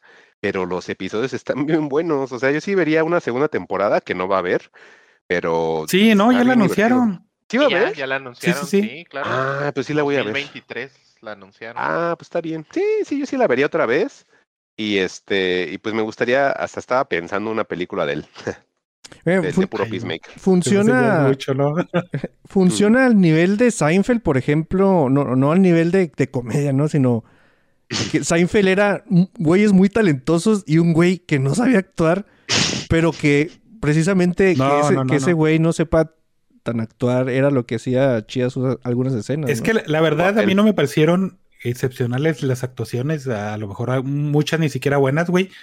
Pero es esa misma convención, güey, de, de que dices, oye, güey, este, vamos a hacer algo bien medio piratón. Le entras y lo, sí, Simón, güey, pero yo no sé actuar. No, no hay pedo, tú Ah, llegas. sí, vente, tú llega. Llégale. Vamos a contar chistes y nos la vamos a pasar bien. Y este, yo sé que tú, Víctor, vas a decir, no, es que yo estoy harto de los superhéroes y quién sabe qué, pero la verdad, Mm, no, Es es, que, es- es así, creo. no, no, no. Yo creo que la, sente- la se siente más como algo derivado de Kikas que como de otra forma. Mm. O sea, es Mm, vatos medio de a pie con ultraviolencia Ajá. y siendo unos pendejazos, ¿no? Ajá, sí, porque no hay poderes. Bueno, no- Pues no el, el super vato racista, ¿no? Que hace tecnología bien piratona. Pero sí, e- es, por ejemplo eso, eh, Peacemaker e- es, un personaje que es, es un pendejo, pero en su visión, ese güey Es alguien que está haciendo un bien mayor, ¿no? Sí, piensa Y, que por siempre ejemplo- tiene como un fin, él, ¿no? Ajá. Y, y hay una escena, eh, no, ni, ni es spoiler porque es en el primer capítulo de que va con una de sus, de sus nuevas compañeras y le dice, ah, tienes buenas chichis. Y la morra, güey, eso es sexista. Y le dice, no, te lo dije como cumplido. Y tú ves la convicción de Peacemaker, ¿no? Y dices, cámara, sí, sí le entro, güey. Sí. Oye, pero, este ver, episodio, ¿este episodio es explicit o es, o es clean? No, aquí no, no, no, hay No, nada no, no, clean. no, No, hay nada clean. Ah, bueno, entonces le voy a arruinar a Alec por tardarse tanto en ver Peace- eh, Peacemaker, pero luego cuando le preguntan si conoce a la Liga de la Justicia, Alec, di- él siempre dice, ¿ni conoces a Aquaman? Y ese güey casi siempre te dice, no, no, yo no lo conozco. Aparte, ¿sabes que se coge a los peces? Sí. La Mujer Maravilla me, me echaba unas miraditas Ah, acá sí, me echó unas ¿eh? miradillas acá. Oye, pero chido. tengo curiosidad ahí del tema porque creo que estamos en las mismas. ¿Qué onda ahí con eso, Vic? O sea, ¿tú, tú ya, ya renunciaste a los superhéroes? Sí, ya tengo mucho que, que no veo nada. De la última que vi, y eso hace poquito fue, la vi como tres años después, ¿no? La, la segunda de Spider-Man. Y, y regresé a ya no voy a ver nada de superhéroes. Es que ya, ya, me, ya me cansó hasta lo de los antihéroes, güey. O sea, ahorita ya vi The Voice y me gustó. Pero ahorita la sola, solo idea de que voy a ver una tercera temporada de The Voice ya no me hace, ya no me entusiasma, güey. Ya no, ya sé qué va a pasar. Ya no quiero ver qué pasa con Invincible. Ya no quiero saber si el Doctor Strange y el multiverso. Estoy muy de, eh, desenganchado de todo ese tipo de, de cine, güey. Que siento yo que, que también los antihéroes acaban de caer en el Superman malo que quiere matar a todos y ya no, ya no me, ya no me atrae nada, nada. Pero Lamentable, güey. Pues es que- Sí, te, sí te podría recomendar serie, eso, eso te iba a preguntar, güey. O sea, para una persona que está como yo ahorita, ¿tú crees que Peacemaker sería como que, güey, éntrale a esta cosa? Es que otra vez, sí hay super tecnología, sí hay este una amenaza que te sobrepasa a ti como un güey con una pistola, pero Overpriced, ¿no? Simón, Simón, pero este la forma en que tratan los episodios, este las situaciones en las que se encuentran y todo ese pedo, eh, la hace muy llevadera porque sí tiene situaciones muy chidas y muy graciosas. Y el final este estuvo bien chido. Sí, estuvo Es que chido más bien creo que, creo que lo que le ayuda a la serie es la hechura, ¿no? O sea, porque al final creo que. James Wan sí es un güey que es creador y que lo hace James bien. Gunn. Tiene un, eh, tiene, perdón, James. Gunn tiene un estilo chingón. Creo que eh, su Suicide Squad no fui fan, justamente porque yo ya me encuentro en el punto donde ya estoy muy castrado de los superhéroes, pero está buena, o sea, reconozco que está bien hecha. A mí me hubiera gustado ver algo más de Gum, del pedo más de Troma, como Slider, así, pedos así más atascados. Pero al final creo que este güey sí tiene calidad. Porque además de la temporada de, la, de que van a renovar Peacemaker, anunció que el güey va a producir y a dirigir otra serie que va a ser spin-off de Suicide Squad. Él dice, todavía no dice de quién. Ahí en Fugitivos especulábamos que ojalá fuera del pinche tiburón que está bien cagado. Eh, pero van a sacar otra serie de, de, de Suicide Squad y... O sea, sí le traigo ganas, igual no le voy a entrar de inmediato, pero sí se ve que la hechura está chida, porque de lo que decías Mike, no, James Gunn sí está involucrado en dirección. De los ocho episodios, el güey dirigió cinco. Entonces este güey está full involucrado en este pedo y pues se ve bien, la verdad. A mí me pareció Mm. también que tenía un poquito de, de Doom Patrol, que Doom Patrol Ujú, este, le suena y dicen, ah, pues es de cómics y superhéroes, ¿no? Y luego ya ves la serie y dices, ah, pues es una mamada. Bueno, también un, algunos arcos de, de los cómics son unas mamadas. Y yo creo, que- creo que viene mucho de eso de, de que, ok, estamos quemando mucho este fusible de los superhéroes, vamos a darle otro giro, pero ahora sí, otro giro, no, no el antihéroe ni, ni un twist así bien básico, ¿no? Y Doom Patrol son güeyes con poderes, pero no se Ajá. trata de güeyes salvando el mundo. Bueno, sí, No. pero no es el punto focal, ¿no? Son de güeyes con poderes que este, su con vida. problemas existenciales y haciendo mamadas porque las mamadas ocurren a su alrededor. Y. Peacemaker tiene más o menos eso, es personajes pendejos haciendo pendejadas y situaciones pendejas ocurriendo a su, a Alrededor. su alrededor. Ahora. Que, que ahorita que decías, perdón, Vic, que Dale. ahorita que decías, Doc, de, del pedo de Kikas, creo que la neta con el tiempo yo valoro un chingo más, y sobre todo viendo productos como Peacemaker, valoro un chingo más Kikas 2, que en su momento fue súper despreciada, pero estaba violentísima. Kikas 2 estaba bien violenta. Hasta no sé si se acuerdan del pedo que Jim Carrey a la mera hora de- se bajó de, la, Se de asustó. promocionar la película y ya, ya no la quiso promocionar por el pedo de manejo de armas y violencia. A mí Kikas 2 se me hace una película bien chingona. Mm, a mí no me gusta. A mí tampoco me gusta, pero sí entiendo el punto de que eh, si la tomas en consideración con otras producciones que están ahorita, dices, a cámara no está tan perdido, ¿no? mm, No. Sí, mi, mi pregunta era, ustedes que ya vieron las tres cosas o sea, diferentes, entre comillas, de James Gunn. Es Guardianes de la Galaxia, Suicide Squad y Peacemaker. ujú. E- Es, la fórmula James Gunn y se siente hasta cierto punto, ah, ya sé qué voy a ver de este güey. O, o sí, puede, Mm, sí es capaz no. de darle su toque diferente a cada cosa, güey. Híjole, es que a mí Guardians of the Galaxy se me hace muy familiar, a pesar de los chistes nacos que de vez en cuando tiene, pero se me hace muy familiar como, como que cumple con, con los requisitos para que la película sea exitosa y que pegue tanto con público infantil, adolescente y adulto. Como que le da gusto a las tres partes, ¿no? Eh, Suicide Squad, siento que él quiso verse como muy, muy maduro y, eh, violento y políticamente incorrecto.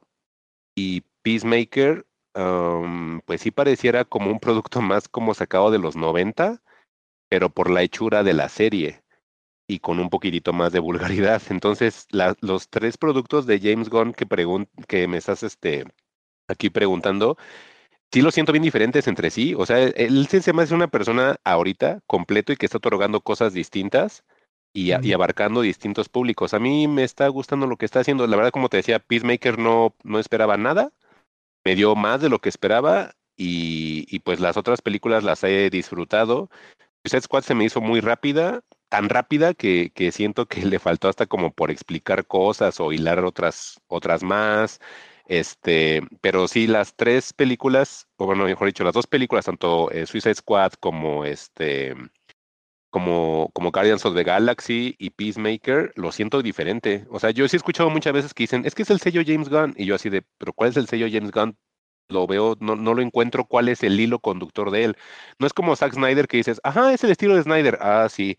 Ver todo el tiempo en cámara lenta, ¿no? Ay, sí, y todo Y eso con oscuro. aleluya de Y con, fondo. ajá, y con gospel de fondo, ¿no? Así ay, qué hueva. No, hijo, qué hueva.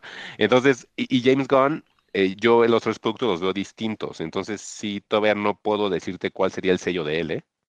Fíjate que eh, a, a peligro de sonar muy fan, porque no soy tan fan, pero es- esos tres productos sí, sí me gustan bastante. Creo que este vato sabe bien cómo interpretar un cómic en una película o una, o Sí. una serie. No tanto como Snyder de, de plasmar visualmente algo que, que te haga sentir como en un cómic, sino más bien la forma en que se cuentan historias, ¿no? Y como los cómics, este, tú puedes agarrar inclusive de, de una misma IP como Spider-Man o Avengers y te van a contar tres historias diferentes con un tono diferente, ¿no? Y creo que este güey hace muy bien ese pedo. Este, ves Guardianes de la Galaxia y ves cosas que podrían pasar en un cómic, este, de, de, de, ¿cómo se llaman esos? Los que son populares. No mames, Doc. No. Mainstream, güey. Ah, son mainstream. Por ejemplo, Avengers, ¿no? O. Amazing Spider-Man. Y, dices, ok, el aspecto familiar, eh, algo muy reconocible. De, por ejemplo, en la ciencia ficción tenía muchas alegorías a Avengers, pero también a Star. Wars, que gente que está en ese pedo la reconoce muy fácilmente, ¿no? Sí. Y luego le das Suicide Squad, sigue siendo un producto de cómic, pero ya más como lo que podrías ver en, en, en, en DC, ¿no? En Vértigo, no sé. Luego te vas a, a Peacemaker y es algo que lo, lo ves algo tal vez inclusive un poquito más este de los güeyes que hacen trabajo aparte, ¿cómo se llaman? Independientes. Más como que cotorrón, más ultraviolento y más todo ese pedo, ¿no? Entonces yo creo que, que ahí sí el güey le pega muy bien a esas cosas. Y sí dices, bueno, es que sí son cosas que tienen un inicio común, ¿no? Que es el, el cómic. Pero este güey, este sí sabe como que traducirlas a la pantalla sin la necesidad de, de estar las viñetas tal cual de, Sí, no, de- o sea- de una saga u otra. Sabe qué adaptar y cómo adaptarlo, Ajá. Básicamente, ¿no? O sea, Sí, e- eso sí tienes razón. O sea, sí pareciera que mm, él como que sí le entiende al decir voy a hacer una adaptación de un cómic. O sea, voy a contar mi historia, pero como una adaptación cómic. Y. Snyder, pues no. O sea, eso es así de, güey, yo no me imagino a Superman parado en cámara lenta 20 segundos. O sea, esto, No, ajá. Yo sí, yo sí. Sí, sí, hay, hay ¿Tú no te cómics que sí los que- muestran, ¿no? Ajá, o sea, o sea, acuérdate, Alec, que por eso en los cómics te ponen unas rayitas que implican movimiento y que se mueve muy rápido. Entonces, de repente ves los cómics de, perdón, las, las visiones de Snyder así de, güey, ¿tú ¿por qué todo está en cámara lenta? Ya me aburrí. Pero está cagado porque Watchmen tal cual es pinche es el cómic hecho película, tal cual. Cabrón. Y bien bonito, y la música y las tomas. Es que Watchmen es bien bonita. A mí me gusta mucho Watchmen. La verdad, no me incomoda el final. Está bien, creo. Está como aterrizado. En lugar es de que- ver el calamar, ¿no? Exactamente es lo que te iba a decir, güey. De que mucha gente Mm. se quejó de eso de Watchmen del final. No, está y yo decía, güey, un calamar gigante destruyendo la ciudad. También. Pero, pero eso sí lo vimos. Aunque sí lo vimos. lo vimos en si Watchmen, la en serie. en la serie Híjole. de HBO. Híjole, Ah, fanservice. Chingón. A mí se me Híjole, hizo chingón esa fanservice. toma. A mí también, porque cómo se veía cómo iban cayendo, ¿no? A los coches, los calamarcitos. Así, es que eso sí funcionaba en, en, la serie. en serie, Simón. Pero igual la serie para mí no funcionó tan bien como la película, ¿no? No, no, no, a mí me gustó. La serie está bien la buena. No, la serie está bien la buena. serie. A mí también. Eh, el Doc me dijo que no la viera, ¿eh? Sí, yo le dije, le No, dije, está no bien veas, buena. vato". Está buenísima. está la chingona, a mí se me está hizo bien chingona, chida, ¿eh? Está bien Sí, chida a la serie. sí. A mí también me gusta mucho. ¿Saben qué influyó Sí. también? Discrepo. Que, o sea, que el Doc me dijo que no. Y que en esos entonces estaba Lovecraft Country y le entré con un chorro de Sí, ganas no, y acabé acá. Y "Nah, no mames, voy para atrás. Entonces ya no quise ver nada. Pero acuérdate que yo Lovecraft Country sí dije, sí está pasable. Pero tú Digo, no es la gran cosa. Pero porque tú Ah, viste la novela, leí el leíste la novela, güey. Simón. Pero sí me voy a quedar con eso, de que los primeros capítulos fueron de las mejores cosas adaptadas a televisión de un libro. Ujú. Ok. O sea, no, no porque hayan sido fieles ni todo ese pedo, sino se adaptó Sí, como se tenía que adaptar, ¿no? Sí, sí, sí. El Jordan Pilazo. Pues fíjate que sí. Ah, hablando de Jordan Peele, ¿han visto el tráiler de, de Nope? Sí, Sí. nope. sí. Yo casi estuve a punto de caer y decir, cámara, le voy a dar una oportunidad a este güey, ah, pero ese la quiero ver. Es que yo sí, cu- cuando lo estaba viendo dije, ay, güey. Me pasó lo mismo con la de con la de Oz, Ay, no, no mames. que vi el tráiler y dije, híjole, sí quiero Y ver, el, pero el me- tráiler estaba chingón. El tráiler Ajá. De Oz. Oz sí me gustó Sí, es que cabrón eh, va a estar. en esta, en cuanto la morra dijo, ah, yo soy la única criadora de caballos negra. Dije, ah, otra vez algo político. Otra vez ya me bajó un chingo. Pues, ¿qué esperabas, güey? ¿Sabes qué? Quiero, quiero una película de Spike Lee y de Jordan Peele. Ya, güey, para que saquen, ya saquen lo que traen, güey, ya, o sea... Es que decía Sí, Alec, ¿verdad? decía Alec que según esto es como parte de la trilogía de la negritud, ¿no, Alec? Algo así. Sí, Ah, ¿no? sí, ese, ese güey Sí. anunció cuando, digo, también ya le hizo al mamón, porque, digo, obviamente nadie escribe una película diciendo voy a hacer una trilogía desde el inicio.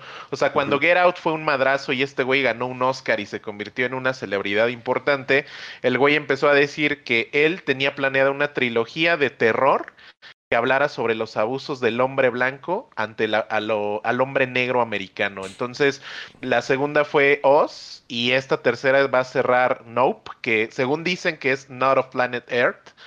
Eh, la trilogía, a mí, yo lo que le decía a Mike y a Juan en el podcast, el pedo que se me hizo interesante de Nope es la historia del fotograma que inicia la- el tráiler, Doc. El pedo este de- del fotograma del caballo.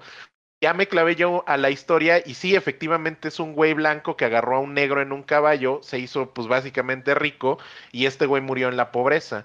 Entonces desde ahí tomar una referencia de nuevo del abuso del hombre blanco sobre los, los afroamericanos está ahí, pero no, yo a Jordan Peele ya no le creo nada. Sí, o sea, este güey se me hace un charlatán a mí.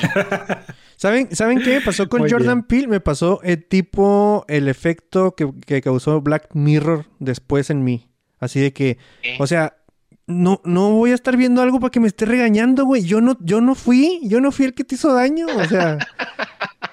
Y, y- y- y todas las películas de este vato siento que me está regañando, así como sentía en Black Mirror cada, cada episodio me decían, ¿ves lo que vas a pulsar tu teléfono, pendejo? ¿Ves, ves, ves?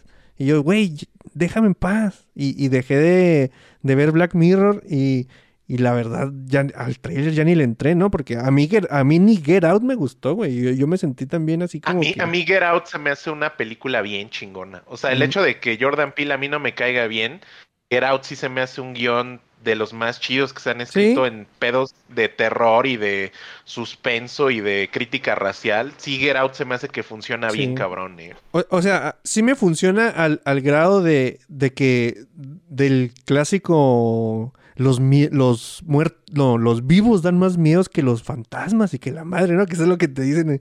Pero, pero no sé, güey. Siento que, que hay algo que con lo que yo no, no, no encajo con lo que hace este vato. Te digo que siento que me está regañando cuando yo no hice nada, güey. Eh,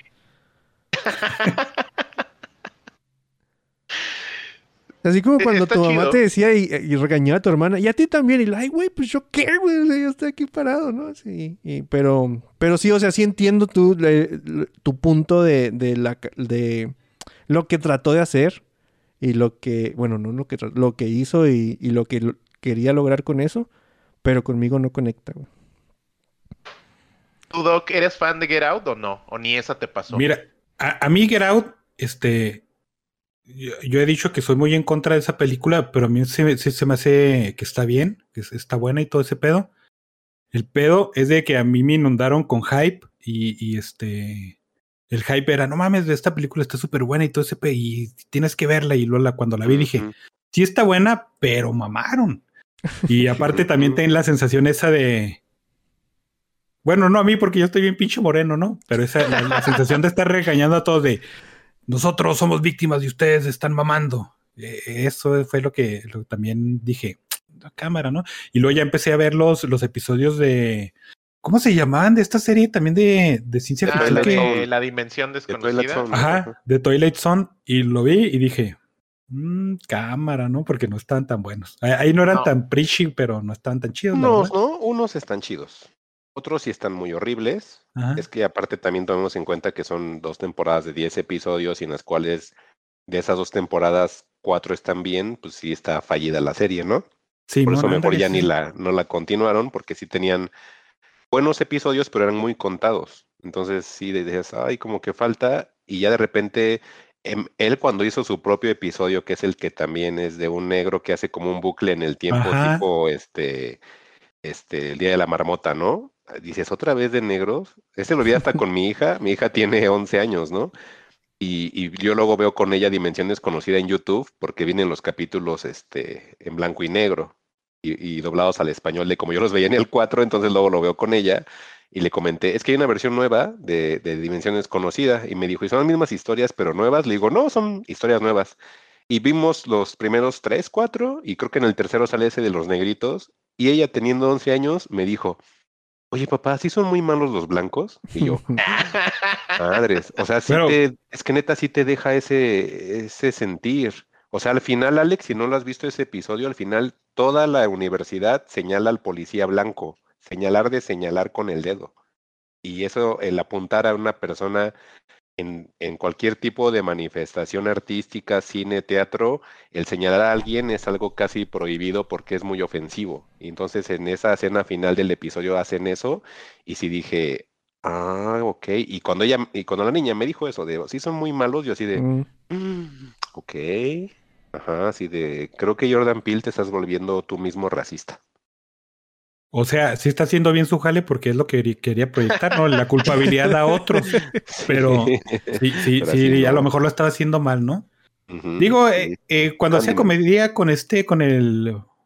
¿Cómo se llama? Michael Key, ¿no? Este. Mm. Keegan Michael Key.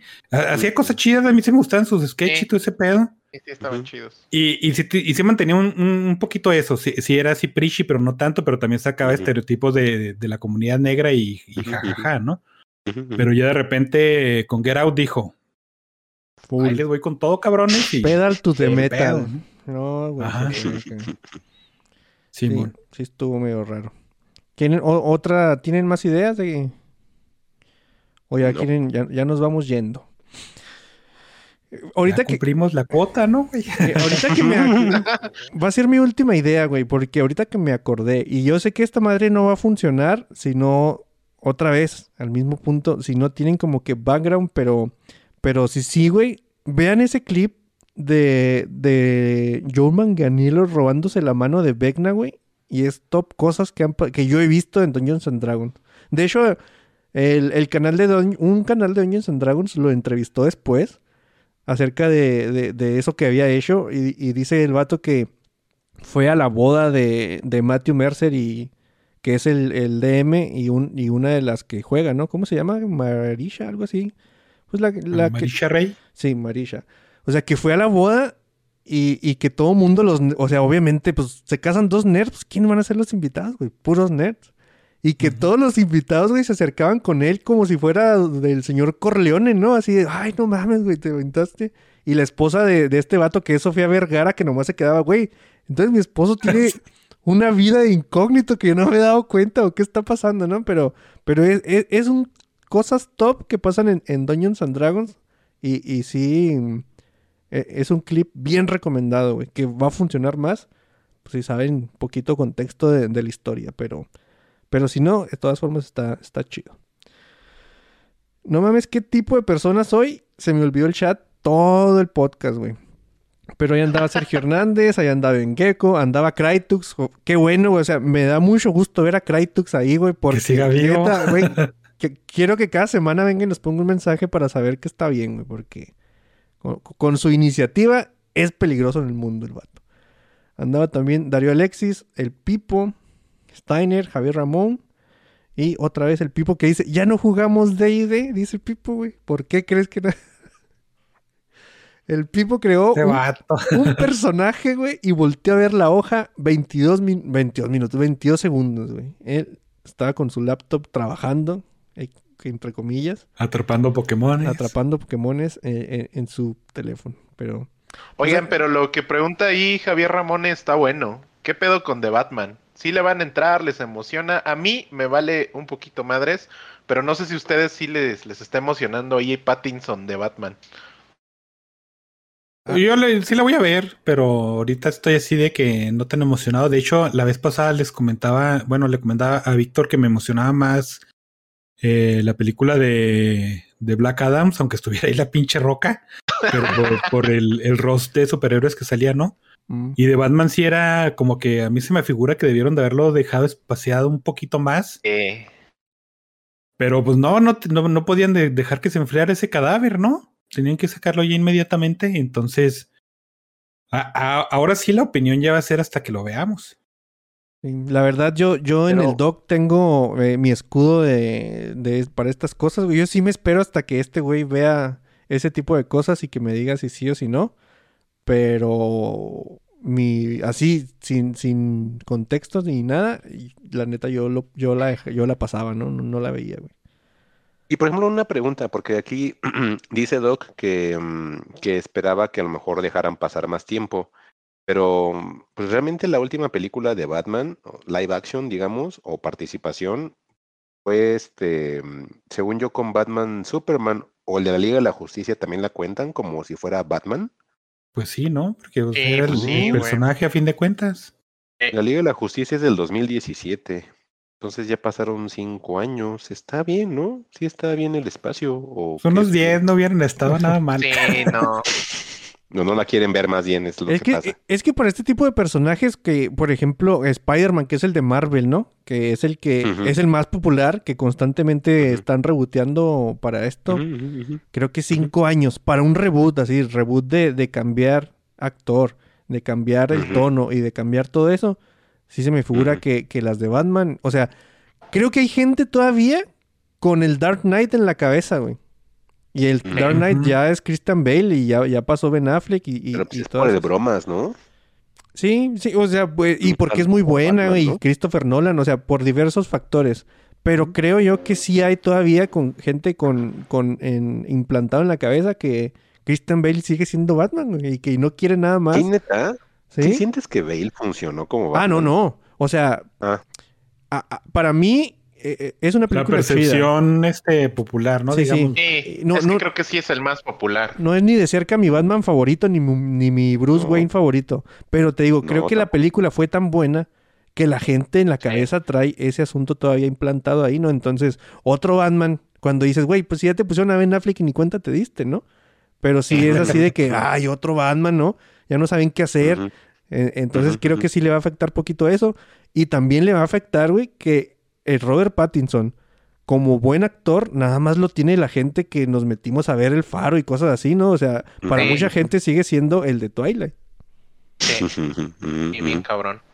Y es que yo les preguntaba esto de que, de que yo, yo siento que es un buen momento, ¿no? Porque, pues, a mí, mm, a, a lo mejor me van a odiar las personas que nos están escuchando, pero yo no soy tan fan de las películas de Batman live action yo siempre he sido como, y lo he mencionado en el podcast de, de Fugitivos, que a mí me gusta mucho DC, pero en su contenido de animado. O sea, el DC animado a mí se me hace soberbio, Marvel nunca le va a llegar. Entonces, ver las películas de Batman, a lo mejor Killing Joke no nos tuvo tan contentos, No, pero, bien gacho. pero sale una película de Batman constantemente, pues sale este. Entonces, como que esa parte a mí sí no me causa como shock decir, es que ya quiero ver algo más de live action, porque sí siento que no le han dado todavía la tecla al Batman de live action. Sí recordamos con nostalgia la época de Michael Keaton, pero si también la vemos con lupa, nada más Batman Returns está chida. Batman Returns está bien Y chingona, eh. Y es la Qué esa- buena película. esa- es sí, esa yo creo que es la insuperable. Esa a mí es la que más me ha gustado por la tonalidad oscura real que tiene la, la película. No, no, no siento una película que sea para niños, siendo que la vi en mi, a mis 12, 13 años, pero realmente sí no sentía que estaba viendo una película. Cuando la vi, me acuerdo que hasta yo pensaba que estaba viendo una película para grandes. Yo decía, Sí. "Oye, es que sí se ve diferente. ¿no? Entonces, esa es lo que yo siento que no ha sido superada. A mí es la que más me gusta y yo sí opto porque estén sacando constantemente más películas de live action para ver si ahora sí la atinan. Y Robert Pattinson, aparte de lo de Lighthouse, eh, Agua para Elefantes también me gustó. Ah, Simón. Este, ajá, entonces no lo veo con malos ojos. Por ahí Sí. tengo una que otra pega al diseño del personaje y él, su estructura ósea, no lo asocio con la máscara, pero dices, "Eh, vamos a ver. Y aparte el villano, este, el, el Riddler, se me hace padre el diseño, muy original, porque no lo mm, ubico para nada a ningún Riddler de ninguna etapa de Batman. Entonces se me hace original porque pueden partir con un personaje creado de esa franquicia si es que pega a Batman, ¿no?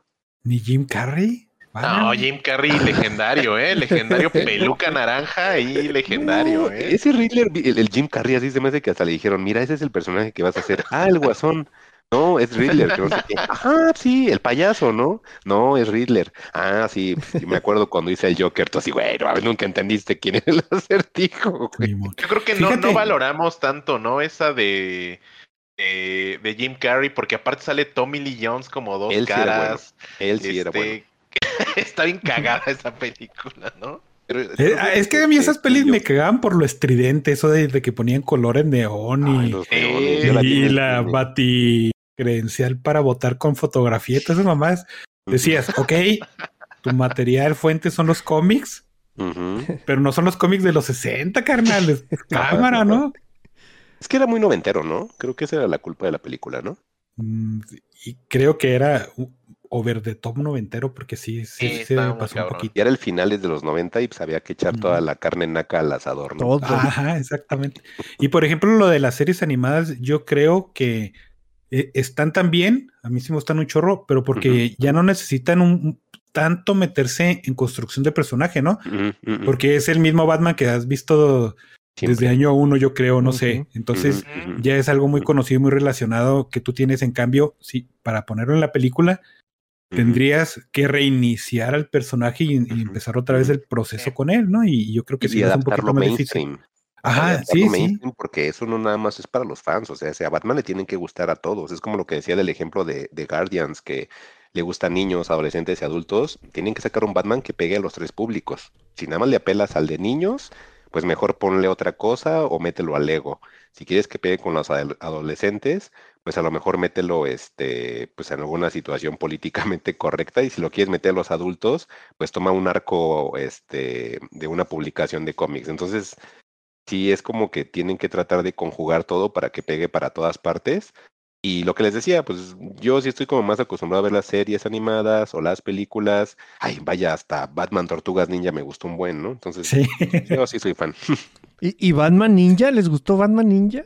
No, porque es japonés y tengo una cosa ahí con los chinos y así. Ay, me qué cuesta bueno. mucho trabajo consumir las situaciones. Y más cuando son como esas perspectivas orientales, como los X-Men japoneses, ¿los llegaron a ver? O Ah, también, ¿no? El Iron Man, el Wolverine, que sacaron de repente películas así japonesas, era así de, no, japos, ustedes no entienden, no todo es kawaii, y no todo tienen que ser mechas, ustedes no La de- entienden. Ajá, La no, que no. sí me traumó de por vida fue Witchblade, la, el anime. Dije, no, no. Híjole, el Witchblade también está bien Sí, estoy bien horrible. Horrible. Sí, no, por eso yo te- por eso también luego como me saco de onda cuando la gente dice, ay, es que los gringos no saben adaptar este películas de terror japonesas. Yo así de, güey, ¿no has visto lo que hacen con las cosas americanas los japoneses? O sea, ¿No vieron has visto a los Spider-Man japoneses hacer japonés? cosas japonesas? exactamente. Sí, es un tema ahí, pues cada quien a su cada cual, creo dicen, ¿no? Sí, sí, sí. Pero yo entré engañado, güey, porque yo tam- eh, tampoco consumo anime, ¿no? O sea, no, no me Yo gusta. tampoco. Y, No, y tampoco. dije, Batman Ninja, claro que sí. Y dije, no, se acabó la No. película. claro que no. El Doc no tuvo nada No. que ver y lo insulté a él, güey, por nomás porque es la primera persona que vi, güey.